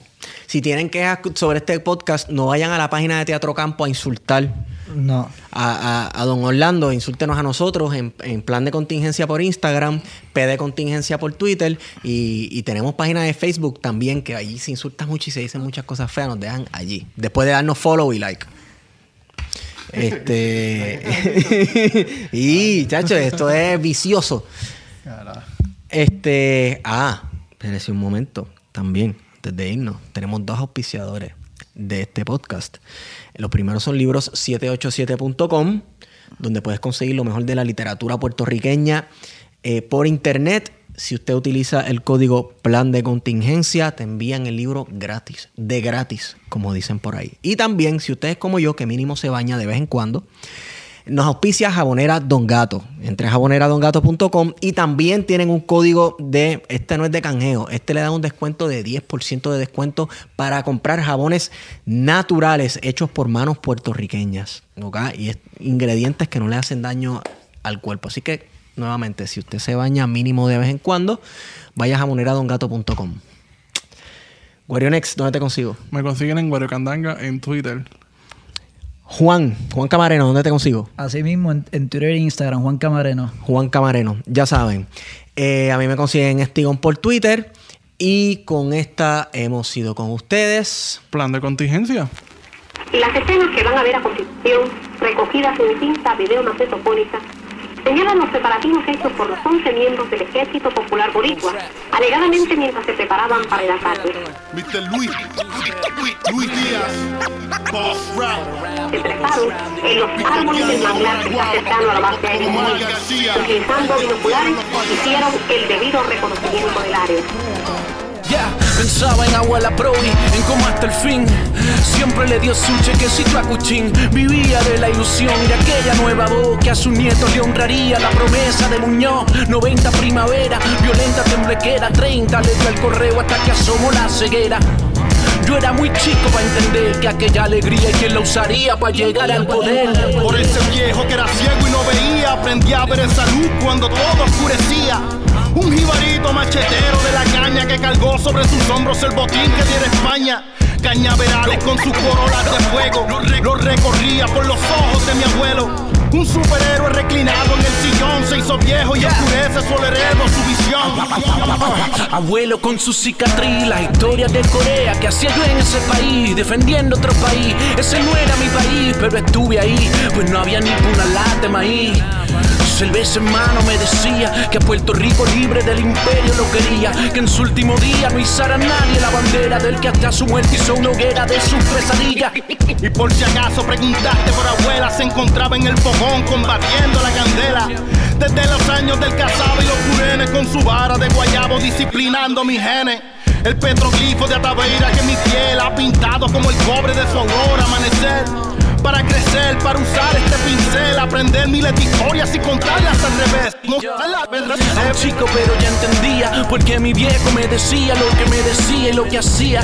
Pa' mí era siempre un privilegio Acompañarle cuando era funcionario de colegio del PIB Pa' aquel entonces rompí ya con la ambigüedad Y a temprana edad me enamoré de la libertad Vi como lo que leí por historia era fantasía Escrita por el mismo que de rodillas me quería. Muy coloridos pasquines, colonos como héroes y paladines Piratas cual querubines, cruzados todos nobles como delfines Toquémosle tamborines, vistamos los chiquitines de espadachines Vamos, manifestaron que los muertos eran soldados yanquis y que acababan de asesinar a un puertorriqueño indefenso, Ángel Rodríguez Cristóbal.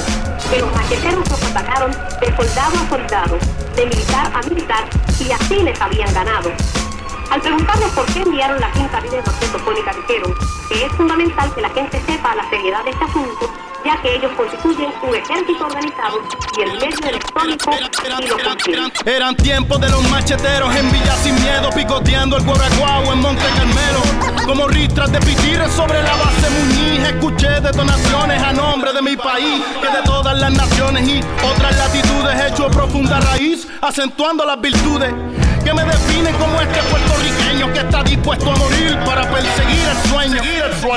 Noveno grado en el colegio, muriendo de curiosidad, le pido la tesis al viejo, cansado de la miel de novelas coloniales, buscando alimentar y cimentar mis ideales. Así fue que se dio aquel encuentro con don Pedro, borico, independentista, antiimperialista, negro, laúl, na como tumba que aún retumba en mi cabeza su convicción antielección me dejó en una pieza, tocó una fibra nueva, me dio, volver primero una voz, no una quimera, llegó a mi vida mal con polvo de public enemy, Libar entrando en mi corazón, nutriéndome, reconectando un ancestral. La jungla de concreto, sus filosas esquinas pintaron el paisaje de nuestra filosofía. A punta de los soles, rayando las paredes, brincando las murallas y me escape de las redes del fantasma de Lela. Su estúpida novela, las notas del vocero, del vicio y las esquelas.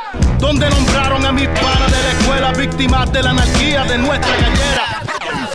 La mentira de Lela de mi piel se cayó. La nieve, Doña Fela, mi jardín cagó. Cuchín Romero, Luis Aníbal, Siles Rosselló. Me dejaron con un qué sé yo, algo así como enterarte de que solo un paso más del bordeo de la costa. La tierra está al fértil en toda estación. Virgen y yo acá en la hija de la gran puta que es Norteamérica. Es el momento preciso de nuestra definición. Dejar los paños tibios de hacer la revolución. Hora de hacer caso omiso, romper el compromiso. Esta ley de sabotaje sin pedir ningún permiso por las buenas o malas. Con o sin pistolas es el momento preciso de nuestra bandera sola. El momento del grito de canales corre sola. Adelantar el reloj porque llegó la hora. Al bisu lo torturaron, las piernas se las quemaron, a Ojeda lo asesinaron, la fecha planificaron, Aníbal y el PPD son cómplices, lo desangraron por órdenes de los feos, la luz del pueblo tumbaron, tumbe fue lo que nos dieron, jodieron con el futuro, tú dejando el cuero duro y más duro, la deuda caro el tren, el choriceo, el nos dejaron, un lazo azul y rojo y la factura nos pasaron.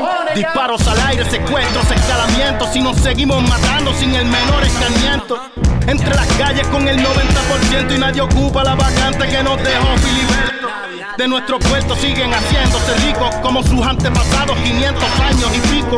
Y se reparten esa torta los blanquitos para nosotros escobas para allanar su camino. Porque el de Montepal vive detrás de esa pared. Mientras el rico paga para tener otra pared. Cagao porque sabe que el pobre tiene hambre y sed. Solo uno de los dos escogió la jodida pared. Pero el turno es tan seguro como ver por la ventana Blanca es el perico, verde marihuana La ley de esa que hablan por aquí. Nunca hace su entrada Menos que no sea para encerrar. Y para dar macana, sirena, tiro mi nana. Mínimo salario es mala, malísima si más Y más si me quedo en la sala, las balas hasta en la escuela Chequeate la ventana, bolladas una semana Esto no es una vida sana Solo nos quedan cenizas de aquel fuego popular para echarlas a la urna cuando vamos a votar. Una cruz bajo la palma simulando nuestra tumba. Entre rojos y azules el palacio se derrumba. Turnándose el fuete que le presta el mayoral. Ajustando la cadena del gobierno federal. Desatemos las amarras para quitarle botín y sacarlos de la mesa y comernos su festín. Fin. Hoy todavía no habían comenzado a recoger los escombros en la base Muñiz